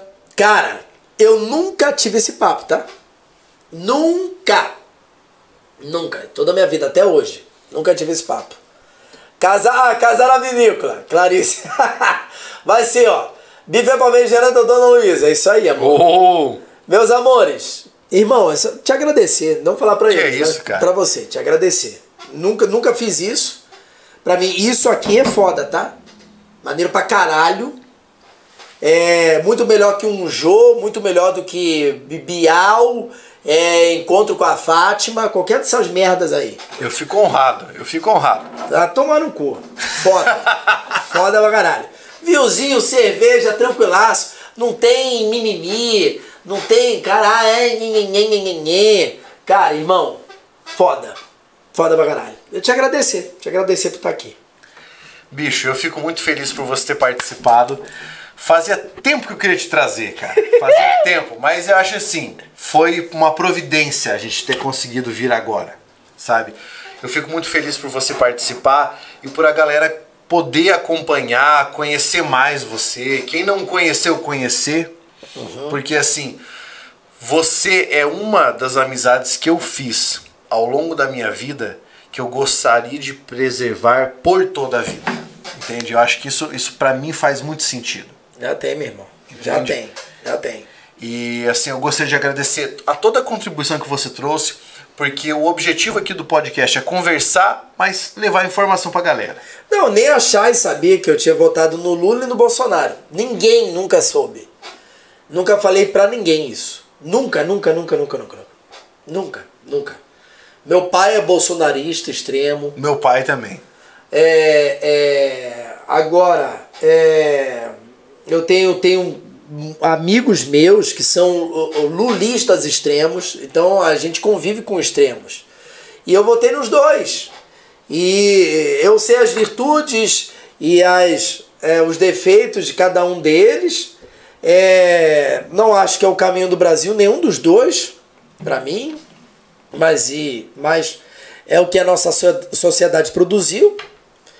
Então, o, o, que a gente pode fazer é tentar produzir coisa melhor. Basicamente é isso, cara. Pronto, pronto. É Eu produzir coisa melhor. Eu fico muito eh, emocionado pelo fato de o pessoal ter eh, comentado, ter mandado pergunta, cara. Isso, porra, é sensacional. Vocês que estão aqui no canal, façam a inscrição. Daqui a pouco você vai ter todo esse podcast nos cortes, tá? Dê uma olhada na descrição, siga o Gui nas redes sociais. Cara, o Gui faz um trabalho que é sensacional, traz muita informação, é um excelente produtor de conteúdo. Quero agradecer pela sua paciência e por poder estar aí com você na sua casa até agora. Desejar uma boa noite e até a próxima. Irmão, sabe qual é o melhor? Muita gente que tá assistindo e que parou de assistir é o seguinte. Porra, eu queria uma vez sentar com eles e tomar cerveja e conversar. Quem assistiu teve essa oportunidade. É isso aí. É isso que eu não, não entendo. Você, a- hoje a comunicação e a tecnologia permite isso. Então, você que acompanhou, é uma, uma coisa que todo mundo, ah, eu quero conteúdo, conteúdo, conteúdo, conteúdo. Não, você tem que pensar, caralho. Pensa. Então, assim, pô, eu gostaria de uma vez, pô, estar num, num carro com. Pô, e, indo viajar com o Pablo, com o Gui, com o Johnny, com o Pequeno, com o Araújo, com o Rani sei lá, pô, pra gente dirigir, conversar, bater um papo. Você teve a oportunidade hoje. É isso aí. A ideia é levar isso, cara. Porra, caralho. Porra, aí a pessoa pegar, falar, cara, vou ter conteúdo, vou ter informação, vou ter uma conversa, poder participar da conversa, que você pode mandar mensagem aí. E tomando uma. Pronto. A Clarice estava tomando um vinho também. Tava mesmo. A ideia é essa, cara. E aproveitar esses- ess- essas oportunidades. Toda quarta-feira à noite você tem Jamilcast aqui. Foda, irmão. Foda. Eu posso ir mais vezes, né? Claro, porra. Caralho. Temos que fazer uma trazendo você e o Johnny. Ô, caralho, com a cachaça. Fudeu, a gente vai falar pra caralho. A gente vai falar pra caralho. Vamos fazer uma dessa. Cachaça. Eu trago a cachaça. Eu, o Gui e o Johnny. Demorou, demorou, dema- demorou. Show de bola. Demorou, demorou. Vamos fazer, vai ser uma edição especial. Ô, Carlinhos. Não, essa aí não tem hora, foda-se. Lá vai ver. pelas 5 e terminar no outro dia. Vai, É, é. vai. Não, vai a noite inteira. Fudeu. Fudeu pra caralho.